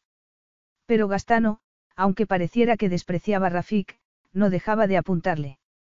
Y mientras fuera así, Rafik estaba en peligro. No me casaría contigo aunque fueras el último hombre que hubiese en el mundo. Eres un cobarde, dijo ella con desprecio. Gastano se dio la vuelta. En cualquier otro momento ella se habría reído al ver su cara de shock, pero cuando oyó el ruido del gatillo de la pistola y apuntó a Rafik, ella empezó a dar patadas con su pie atado. Y gracias a su suerte consiguió darle un golpe en la rótula al conde. El conde se tambaleó y su dedo apretó más el gatillo. Ella se agachó reflexivamente y sintió el viento del casquillo contra su mejilla. Cerró los ojos y no pudo oír más que el latido desesperado de su corazón. Un ruido sofocado hizo que abriera los ojos a tiempo de ver a Rafik tirar a Gastano de un puñetazo. El conde se cayó. Rafik se agachó para confirmar que estaba fuera de juego y luego se levantó y fue rápidamente hacia Alexie. Ella exclamó cuando él la agarró y la llevó bruscamente hacia la parte de atrás de lo que parecía una especie de prensa. ¿Estás bien? preguntó Rafik acariciándola suavemente, lo que contrastaba con la brutalidad del puñetazo que había dado. Una ráfaga de disparos se oyeron en el edificio. Silencio, le dijo Rafik al oído, protegiéndola con su cuerpo mientras ella intentaba levantarse. Se oyó una voz que llamaba a gritos en el idioma local. Rafik contestó, sujetándola para que se quedase quieta, mientras un hombre corría alrededor de la prensa. El hombre contestó a Rafik con una sola palabra. Rafik se irguió, sujetándola mientras daba una orden en aquel momento apareció el hombre, quien sacó un cuchillo de algún sitio y se lo dio a Rafik. Este cortó las cuerdas que sujetaban las muñecas y tobillos de Lexie. Frotó sus muñecas suavemente y le dijo. Ahora estás a salvo. Estoy bien, murmuró Lexie, aún perpleja por el cambio de situación. Dejó escapar un suspiro mientras sentía que la sangre volvía a sus manos y sus pies. Me ha hecho creer que estaba totalmente inconsciente, dijo Rafik. Ignorando los temblores de Lexie, empezó a desatarle los tobillos. Debí ser más cauto. Tenía un cuchillo, e iba en dirección a nosotros cuando uno de mis hombres le disparó. Ha sido una muerte demasiado rápida para un hombre tan despreciable, pero el resultado fue bueno, no obstante. Si no, Gastano habría tenido que ser juzgado. Instintivamente Lexie supo por qué él no había querido eso porque los detalles de la degradación de su hermana se habrían hecho públicos. Y él tenía que proteger su reputación. ¿Te ha hecho daño? Preguntó Rafik. Excepto el golpe que me dio en la cabeza, no, dijo Rafik juró y luego preguntó. Estuviste inconsciente. Sí. ¿Tienes dolor de cabeza ahora? Él se inclinó hacia adelante. Levantó sus párpados y observó casi profesionalmente sus pupilas. No, no parecen dilatadas, pero puedes haber sufrido una conmoción cerebral. Quédate quieta. He tenido dolor de cabeza, pero ahora me siento mejor. Es la adrenalina, respondió Rafik poniéndose de pie. Desesperada por saber, ella preguntó. Dime, ¿quién le ha disparado, y cómo lo ha hecho? Hay tres francotiradores del ejército aquí. El asunto era que yo lo tuviera entretenido mientras ellos se apostaban. Acababan de llegar cuando tú arremetiste contra él. Tuvimos suerte de que uno de ellos tuviera el panorama despejado como para abatirlo. Comprendo, cómo llegaste aquí tan rápidamente. Gastano envió un mensaje desde el helicóptero. Yo vine en otro. Apareció un hombre y le dijo algo a Rafik. Este agitó la cabeza y dio una orden, luego se puso de pie. Pronto te sacaremos de aquí, le prometió Rafik y se alejó. Mareada, Lexie se apoyó otra vez contra la pared. Estaba temblando. Debía estar en estado de shock, pensó. Para cuando llegó Rafik ya había recuperado un poco la compostura, excepto que castañeteaba los dientes. No intentes hablar, le ordenó Rafik mientras la levantaba en brazos y la llevaba al helicóptero que los esperaba. En el hospital Lexie se duchó. La examinaron y determinaron que no tenía una conmoción cerebral, y le pusieron una inyección para contrarrestar cualquier infección que pudieran haberle causado las heridas de las muñecas y los tobillos. Y sospechaba que también le habían dado un sedante para dormir relajadamente, pensó a la mañana siguiente cuando se despertó descansada. Al final de la mañana la enviaron al castillo en una limusina, acompañada por una solemne cari y un guardaespaldas. No vio a Rafik en los siguientes dos días. Él le envió una nota diciendo que estaba ocupado debido a las repercusiones de la muerte de Gastano, y que quería que no hiciera otra cosa más que recuperarse. Ella se sintió decepcionada y triste, pero se dijo que tenía que recuperar fuerzas para dejar a Rafik y marcharse de Morace. Una mañana decidió que se levantaría. Hoy me voy a levantar, anunció a Cari. De acuerdo. Pero hoy por la mañana va a venir el médico para confirmar que ya se ha recuperado, Carie dijo cuando le llevó la bandeja del desayuno. Y luego me levantaré, respondió ella, sabiendo que no podría oponerse a las órdenes de Rafik en el castillo. La criada se quedó de pie y se disculpó. Si hubiera pensado por un momento, me habría dado cuenta de que el helicóptero no era enviado por el emir. Jamás le habría hecho aterrizar en la terraza, Cari se mordió el labio, y miró, angustiada, el rostro de Lexie. Creí que era tan romántico. Lo siento sinceramente. Está bien. Tú no lo sabías. No te preocupes, Cari. Aparte del golpe en la cabeza, no me he hecho daño, y ahora está todo bien. Pero cuando estuvo sola, a pesar de sentir el efecto de la malicia de Gastano, lo que más sentía era la traición de Rafik. Pero tendría que aceptarlo, se dijo con tristeza. Ella siempre había sabido que él no la amaba, pero le dolía saber que aquello había sido un ejercicio de venganza. Ella era una tonta, porque atesoraría los recuerdos el resto de su vida, y Rafik probablemente no volvería a acordarse de ella cuando ella se marchase de Morace. O solo como la pieza que lo había ayudado a vengar la muerte de su hermana. Desayunó y soportó estoicamente el examen médico. Cuando volviera a Nueva Zelanda podría permitirse cualquier tipo de ataque, pero hasta entonces tenía que mantener el control. Cuando Rafik volvió esa tarde ella le anunció que estaba en condiciones de marcharse. Hay algunas cosas que tengo que explicarte, le respondió él. Mira, da igual. Comprendo por qué hiciste lo que hiciste. Tu hermana. Mi hermana murió por culpa de Gastano. Sospecho que él la eligió como blanco, como te eligió a ti, porque ella tenía acceso a un mundo que él deseaba a toda costa.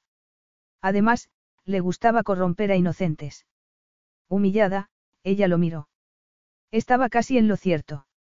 ¿Sabías que era un traficante? Le preguntó Rafik. No. ¿Te ofreció sustancias alguna vez? Una vez, respondió ella. Yo no pensaba que él las consumía, pero supuse que sabía cómo conseguirlas. Aún en Nueva Zelanda las sustancias prohibidas son fáciles de conseguir si realmente quieres adquirirlas. Pero nunca se me ocurrió que era un traficante. Siéntate, Rafik frunció el ceño. Al ver que ella no se sentaba, él la levantó y la llevó hasta una silla. Aquella sensación de su tacto volvió a despertar la magia en sus sentidos. Y volvió a sentir el deseo y la pasión. ¿Me crees? Le preguntó luego. Por supuesto, dijo él, sorprendido. Como todos los hombres de su especie, Gastano conocía a la gente. Y debió ver que tú no eras una buena candidata para la adicción. Era él un adicto. No, como oíste en el antiguo molino de azúcar, él transformó a mi hermana en una adicta. Lo siento mucho, Lexie no pudo decir otra cosa. Rafik continuó en tono desapasionado. Cuando ella se dio cuenta de que el hombre al que ella creía amar la había engañado deliberadamente y la había seducido, no pudo vivir con la pena de la humillación y se suicidó. No sabes cuánto lo siento, repitió ella. Annie tenía 18 años entonces. Estaba en el primer año de universidad. Capítulo 11. Lexie volvió a sentir náuseas. Gastano no sabía que mi hermana antes de morir me envió una carta en la que me contaba su secreta aventura, su dependencia de las sustancias a las que él la había acostumbrado, su vergüenza y humillación y su horror por su estupidez. Él creía que yo no sabía nada sobre él, lo que me facilitó su captura. Ella comprendía su dolor y su determinación a apresar a Gastano. Ojalá no le hubiera costado a ella su corazón. Gastano es el jefe de un cártel que distribuye heroína y cocaína a Europa y Norteamérica. Había puesto la mira en Morace como su próxima escala. Gastano era un hombre vano y arrogante y secretamente inseguro. Posiblemente porque era hijo ilegítimo. El título que usaba no era suyo, sino de su hermanastro, quien murió en circunstancias sospechosas. Horrorizada, ella preguntó. ¿Quieres decir, asesinó él a su hermano? No lo sé. Creo que no. Pero el conde verdadero murió de sobredosis. No hay nada que justifique el tráfico de sustancias prohibidas. Ni el ser ilegítimo, ni nada. Ella hizo una pausa, recordando que su padre había matado sin piedad y aterrando a un país. Rafik rompió el silencio diciendo. ¿Quién conoce el mecanismo secreto de la mente de un hombre? No lamento que Gastano esté muerto, ni lamento haberme pasado los últimos dos años tratando de atraparlo. Sus sustancias han matado a mucha gente y arruinado muchas vidas, Rafik hizo una pausa. Luego agregó, pero siento mucho que tú te hayas visto involucrada en ello. Esa no ha sido mi intención. Ahora comprendo por qué actuaste del modo que lo hiciste, dijo ella bruscamente.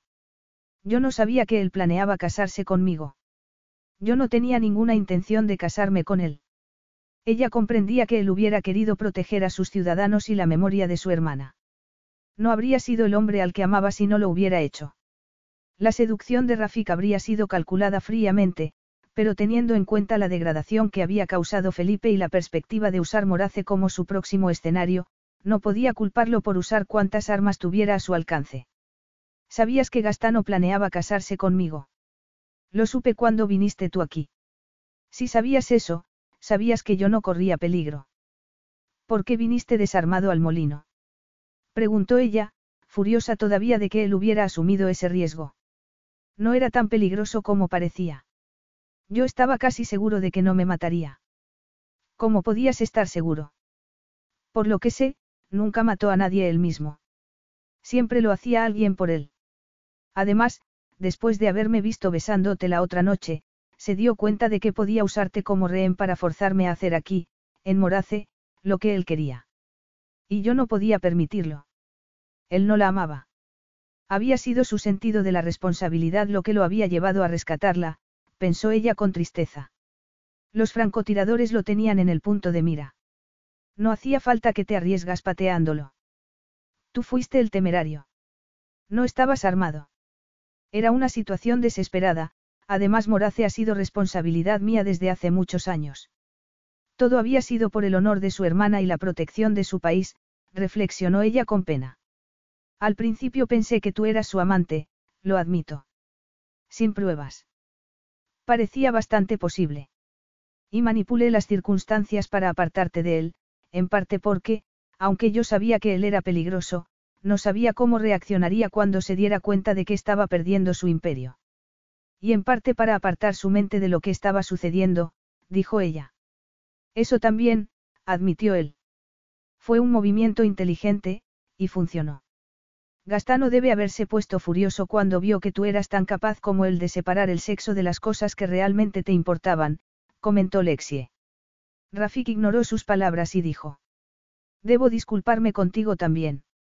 Me alegro de que hayas conseguido lo que querías, y aunque es terrible decirlo, no lamento la muerte de Felipe, dijo ella, en un acto de orgullo, tratando de adelantarse a lo inevitable.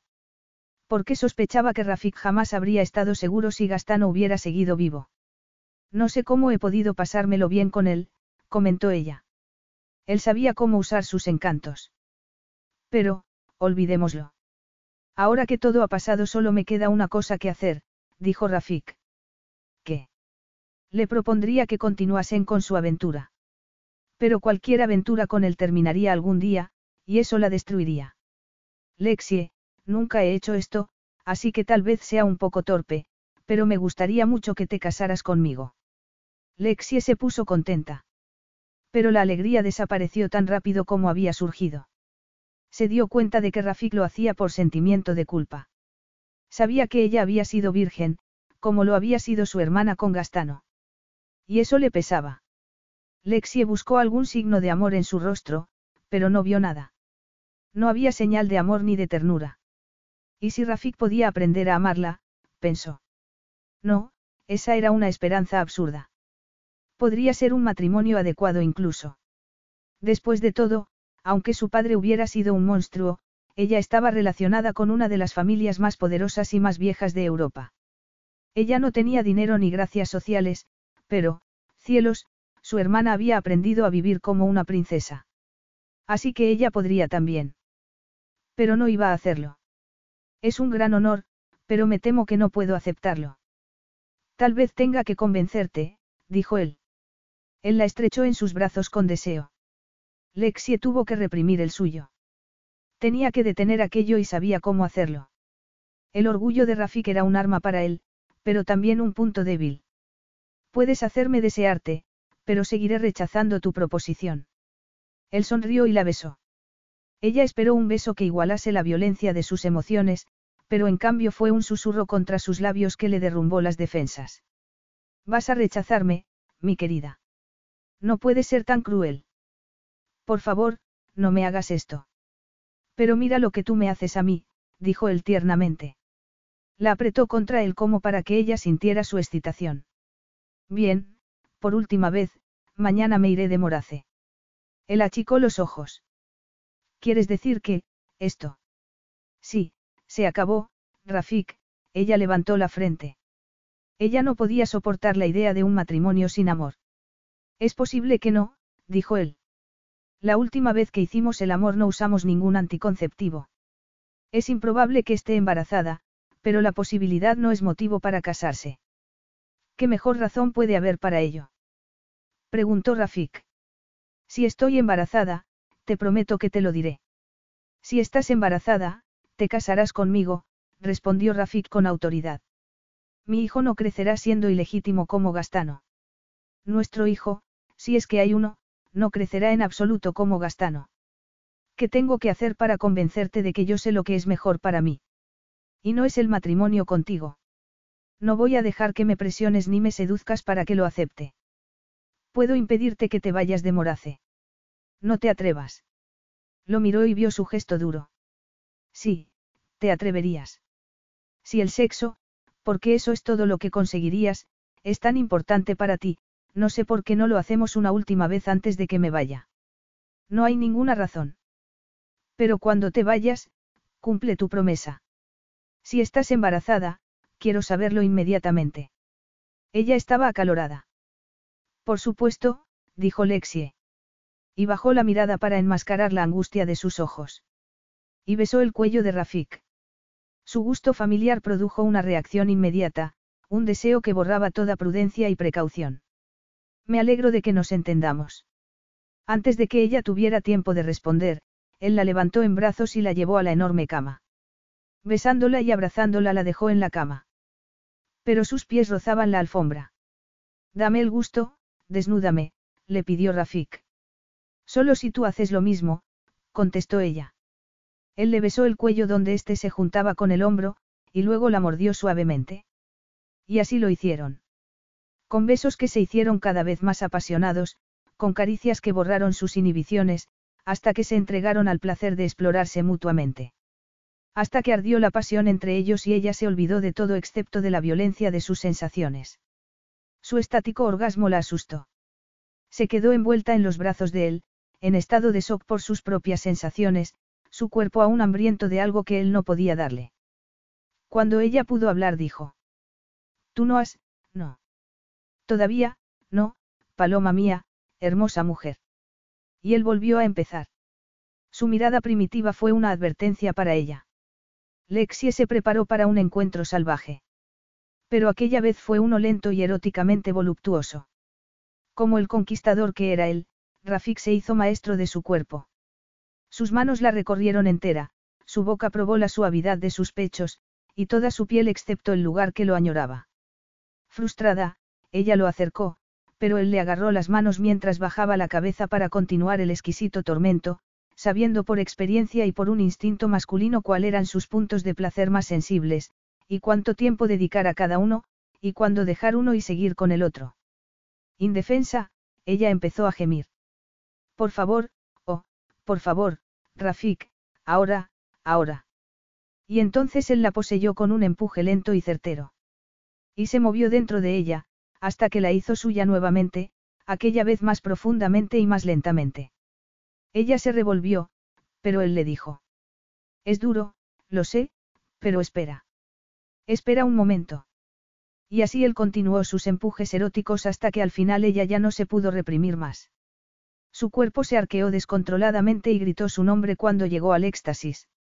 Después de que Rafik se hubiera ido ella sollozó por su cruel ternura, su total consideración y absorción en la exploración de su cuerpo, el modo en que la llevaba a la cima del placer. Un placer que nunca volvería a encontrar. Toda su vida añoraría la seguridad de sus brazos, el saber que él la deseaba, y sabría que eso no era suficiente. Ella quería su amor, total e incondicional. Como ella lo amaba a él. Y como no podía tenerlo, tendría que aprender a vivir sin él. Se encontraron la siguiente mañana para despedirse formalmente. Lexie le agradeció su hospitalidad. Y él le agradeció a cambio su ayuda. Te pido que no hables de lo que sucedió aquí.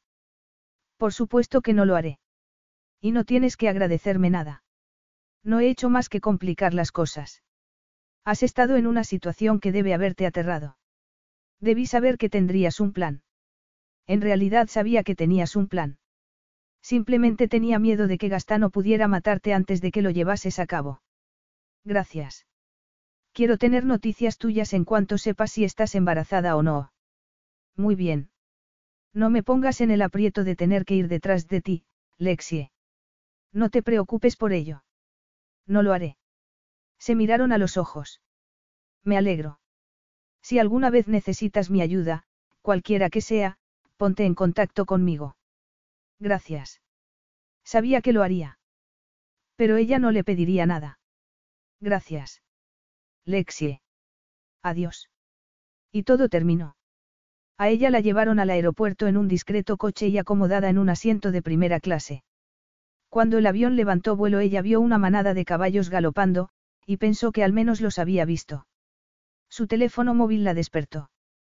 Cuando atendió la llamada oyó decir. Lexie. Favorite tiene problemas. ¿Qué? El potrillo no viene fácil. Estaré allí en diez minutos. Lexie condujo de noche hacia el establo de una amiga suya. ¿Cómo está? Preguntó al llegar, mirando a la yegua. La yegua estaba tan cómoda como cualquier hembra en su estado. Estado que ella no compartía.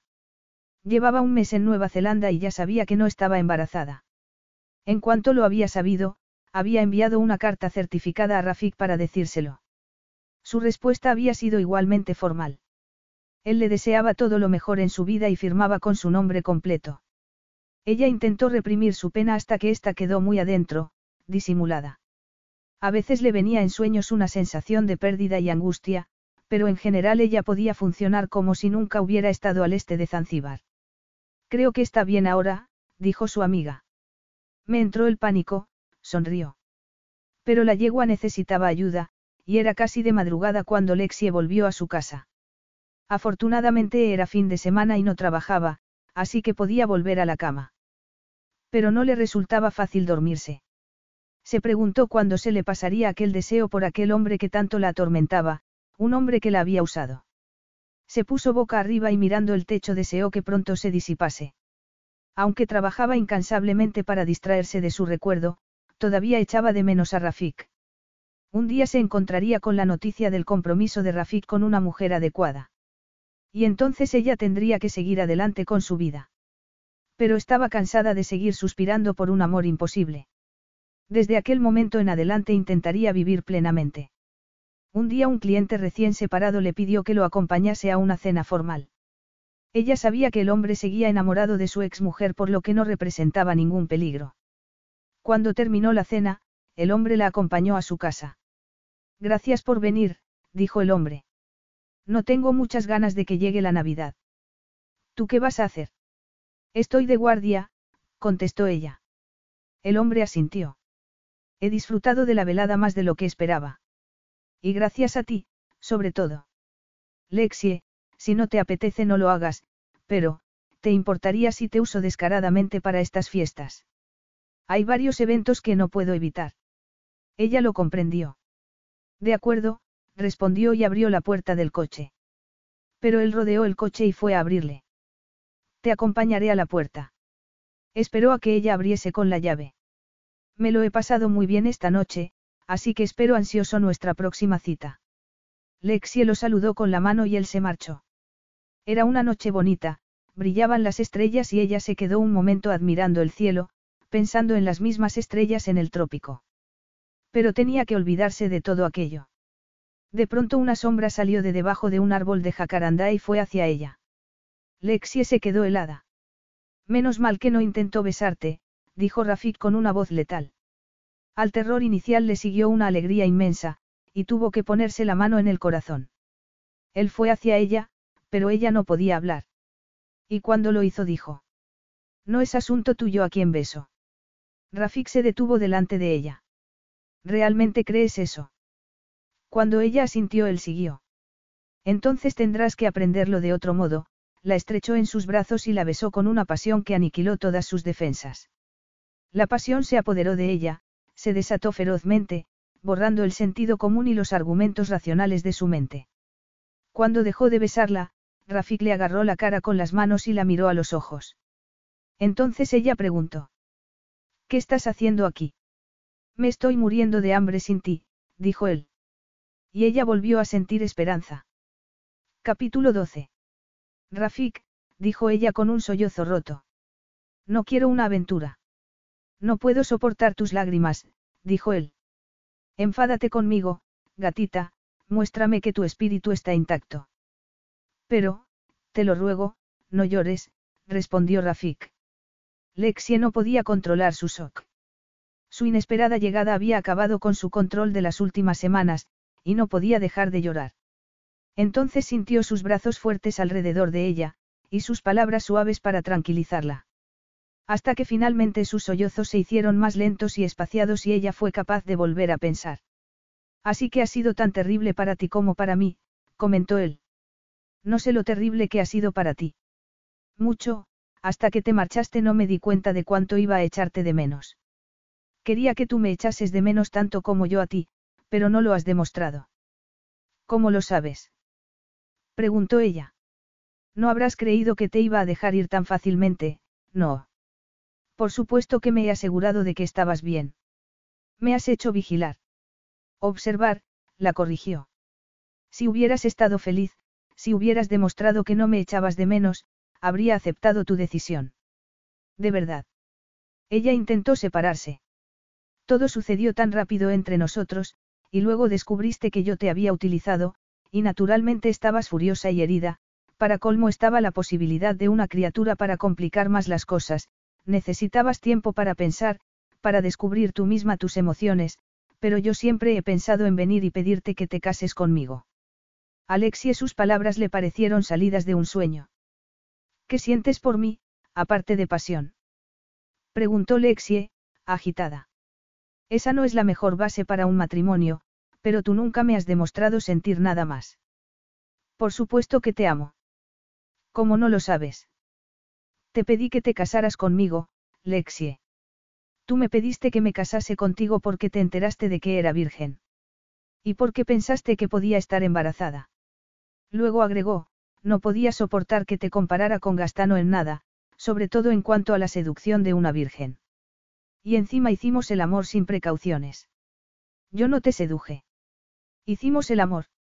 Hay una diferencia. Para mí ha sido siempre amor. No puedo creerlo, dijo ella, desesperada. Tú me despreciabas porque creías que había sido la amante de Felipe. Lo intenté, pero en el mismo momento en que te vi con aquel vestido crema, te deseé, e incluso entonces sentí algo más por ti que pasajero deseo. ¿Cómo lo sabes? Él la miró arrogantemente. Me sentía confundido, enfadado, y algo más. Por primera vez en mi vida no sabía qué era lo que sentía, y mi pérdida de control me daba rabia. Y sí, creía que tenías más experiencia de la que tenías. Pero la mujer que llevé a mi castillo terminó siendo muy distinta de lo esperado. No me mostraste más interés que en los caballos de Morace y en la gente, eras considerada y cariñosa, y querías mandarle una tarjeta a la guía y conductora después del accidente. Y por cierto, ella es una de mis mejores agentes. Lexie se rió. Debiste adivinar mi virginidad, tú eres un hombre con mucha experiencia, y cada vez que me tocabas o me besabas perdía el control. Rafik sonrió con ironía. Pero recuperabas la compostura muy rápido, me gustaría decirte cuándo llegó el amor, pero ha sido lentamente, me has ido robando el corazón poco a poco, pero el día en que Gastano BetMGM has an unreal deal for sports fans in Virginia. Turn $5 into $150 instantly when you place your first wager at BetMGM. Simply download the BetMGM app and sign up using code Champion150. Then, place a $5 wager on any sport. You'll receive $150 in bonus bets, regardless of your wager's outcome. And if you think the fun stops there, the King of Sportsbooks has plenty of surprises in store. Check out daily promotions, same game parlays, live bets, and so much more. Download the app in Virginia today and get $150 in bonus bets instantly from your first wager only at BetMGM. BetMGM and GameSense remind you to play responsibly. See BetMGM.com for terms. 21 plus only, Virginia only. New customer offer, subject to eligibility requirements. Rewards are non withdrawable bonus bets that expire in seven days. Please gamble responsibly. Gambling problem? Call 1 800 Gambler. Promotional offer not available in Washington, D.C. te llevó al viejo molino supe que si te perdía yo me quedaría solo para siempre. Su tono sincero casi la convenció. Lexi abrió la puerta y le dijo. Ven dentro. Es verano aquí, pero debe hacer fresco para ti que vienes de Morace. Él inspeccionó su pequeño salón mientras ella se quedaba en silencio. Es un lugar muy de tu estilo, práctico pero cálido a la vez. Cuando te diste cuenta de que me amabas. Cuando pensé que Gastano podía matarte, por eso lo golpeé. Me di cuenta de que sin ti no merecía la pena vivir, respondió ella. Rafik le dio la mano. Odiaba a Gastano por lo que le hizo a mi hermana, y nunca lo he comparado con mi comportamiento contigo. Sabía que no podía tocar a Gastano legalmente, pero quería que pagase lo que había hecho, y quería estar seguro de que no sufriría ningún inocente más por él. Para ello tenía que traerlo a Morace. Yo no sabía que tú también venías, ni que él quería casarse contigo. Lexi asintió. ¿Y le tendiste una trampa allí? Sí, pero luego quise quitarte a ti de la circulación, para que él se enfadase y mostrase su verdadera personalidad. Bueno, eso es lo que me dije. Pero en realidad la verdadera razón era que no soportaba la idea de que él hablase contigo, de que te besara, así que organicé ese accidente. Eres un hombre muy retorcido. Y aunque sabía que él se iba a poner furioso cuando se diera cuenta de que todo se le iba a venir abajo, no pensé que robaría el helicóptero y forzaría al piloto a punta de pistola a que volase al castillo. Comprendo, ¿qué le pasó al piloto? Le dispararon. Lexie se encogió. Fue por eso que les dije a mis hombres que disparasen a matar. Lexie se puso triste y Rafik la miró a los ojos y le dijo. Ahora que te he contado todo, por favor, ¿quieres casarte conmigo y hacerme feliz? Por la mejilla de Lexie rodaron unas lágrimas. Me gustaría hacerlo, pero tengo que contarte algo. Se trata de mi padre, no sabes quién es. Por supuesto que lo sé. Ella se sorprendió. Claro, naturalmente que lo sabes, reflexionó. Si nos casamos la gente de Morace sabrá que mi padre era un monstruo. Que digan lo que quieran. Eso no nos afectará a nosotros. No pueden juzgarte por lo que hizo tu padre. No me importa la gente. Solo me importas tú. Lexie, si te casas conmigo, te amaré siempre hasta que me muera. Ninguno de nosotros puede cambiar nuestro pasado, pero juntos podemos forjar un futuro que deje los recuerdos atrás. Ella sintió su corazón henchido de emoción. Entonces, hagámoslo. Quiero que aprendas a querer a Morace como la quiero yo. Yo amaré el sitio donde estés tú. Y serás feliz, te lo prometo. Ella levantó una mirada empañada hacia él. Tú también, dijo ella, sin reprimirse unas lágrimas de felicidad antes de que él la abrazara. Bien, dijo la princesa Jacoba con Sidine. Gírate. Lexie giró, obediente. Jacoba la inspeccionó. Estás hermosa. Rafik se desmayará cuando te vea. No lo creo, como mucho se quedará alucinado, dijo Lexie. Jacoba miró el reloj y comentó.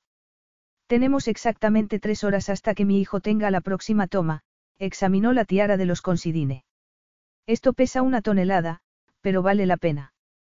Todo vale la pena por Rafik, contestó Lexie, y se marchó a la otra habitación, donde el príncipe Marco, su cuñado y primo lejano, la esperaba para darle en matrimonio en la ceremonia.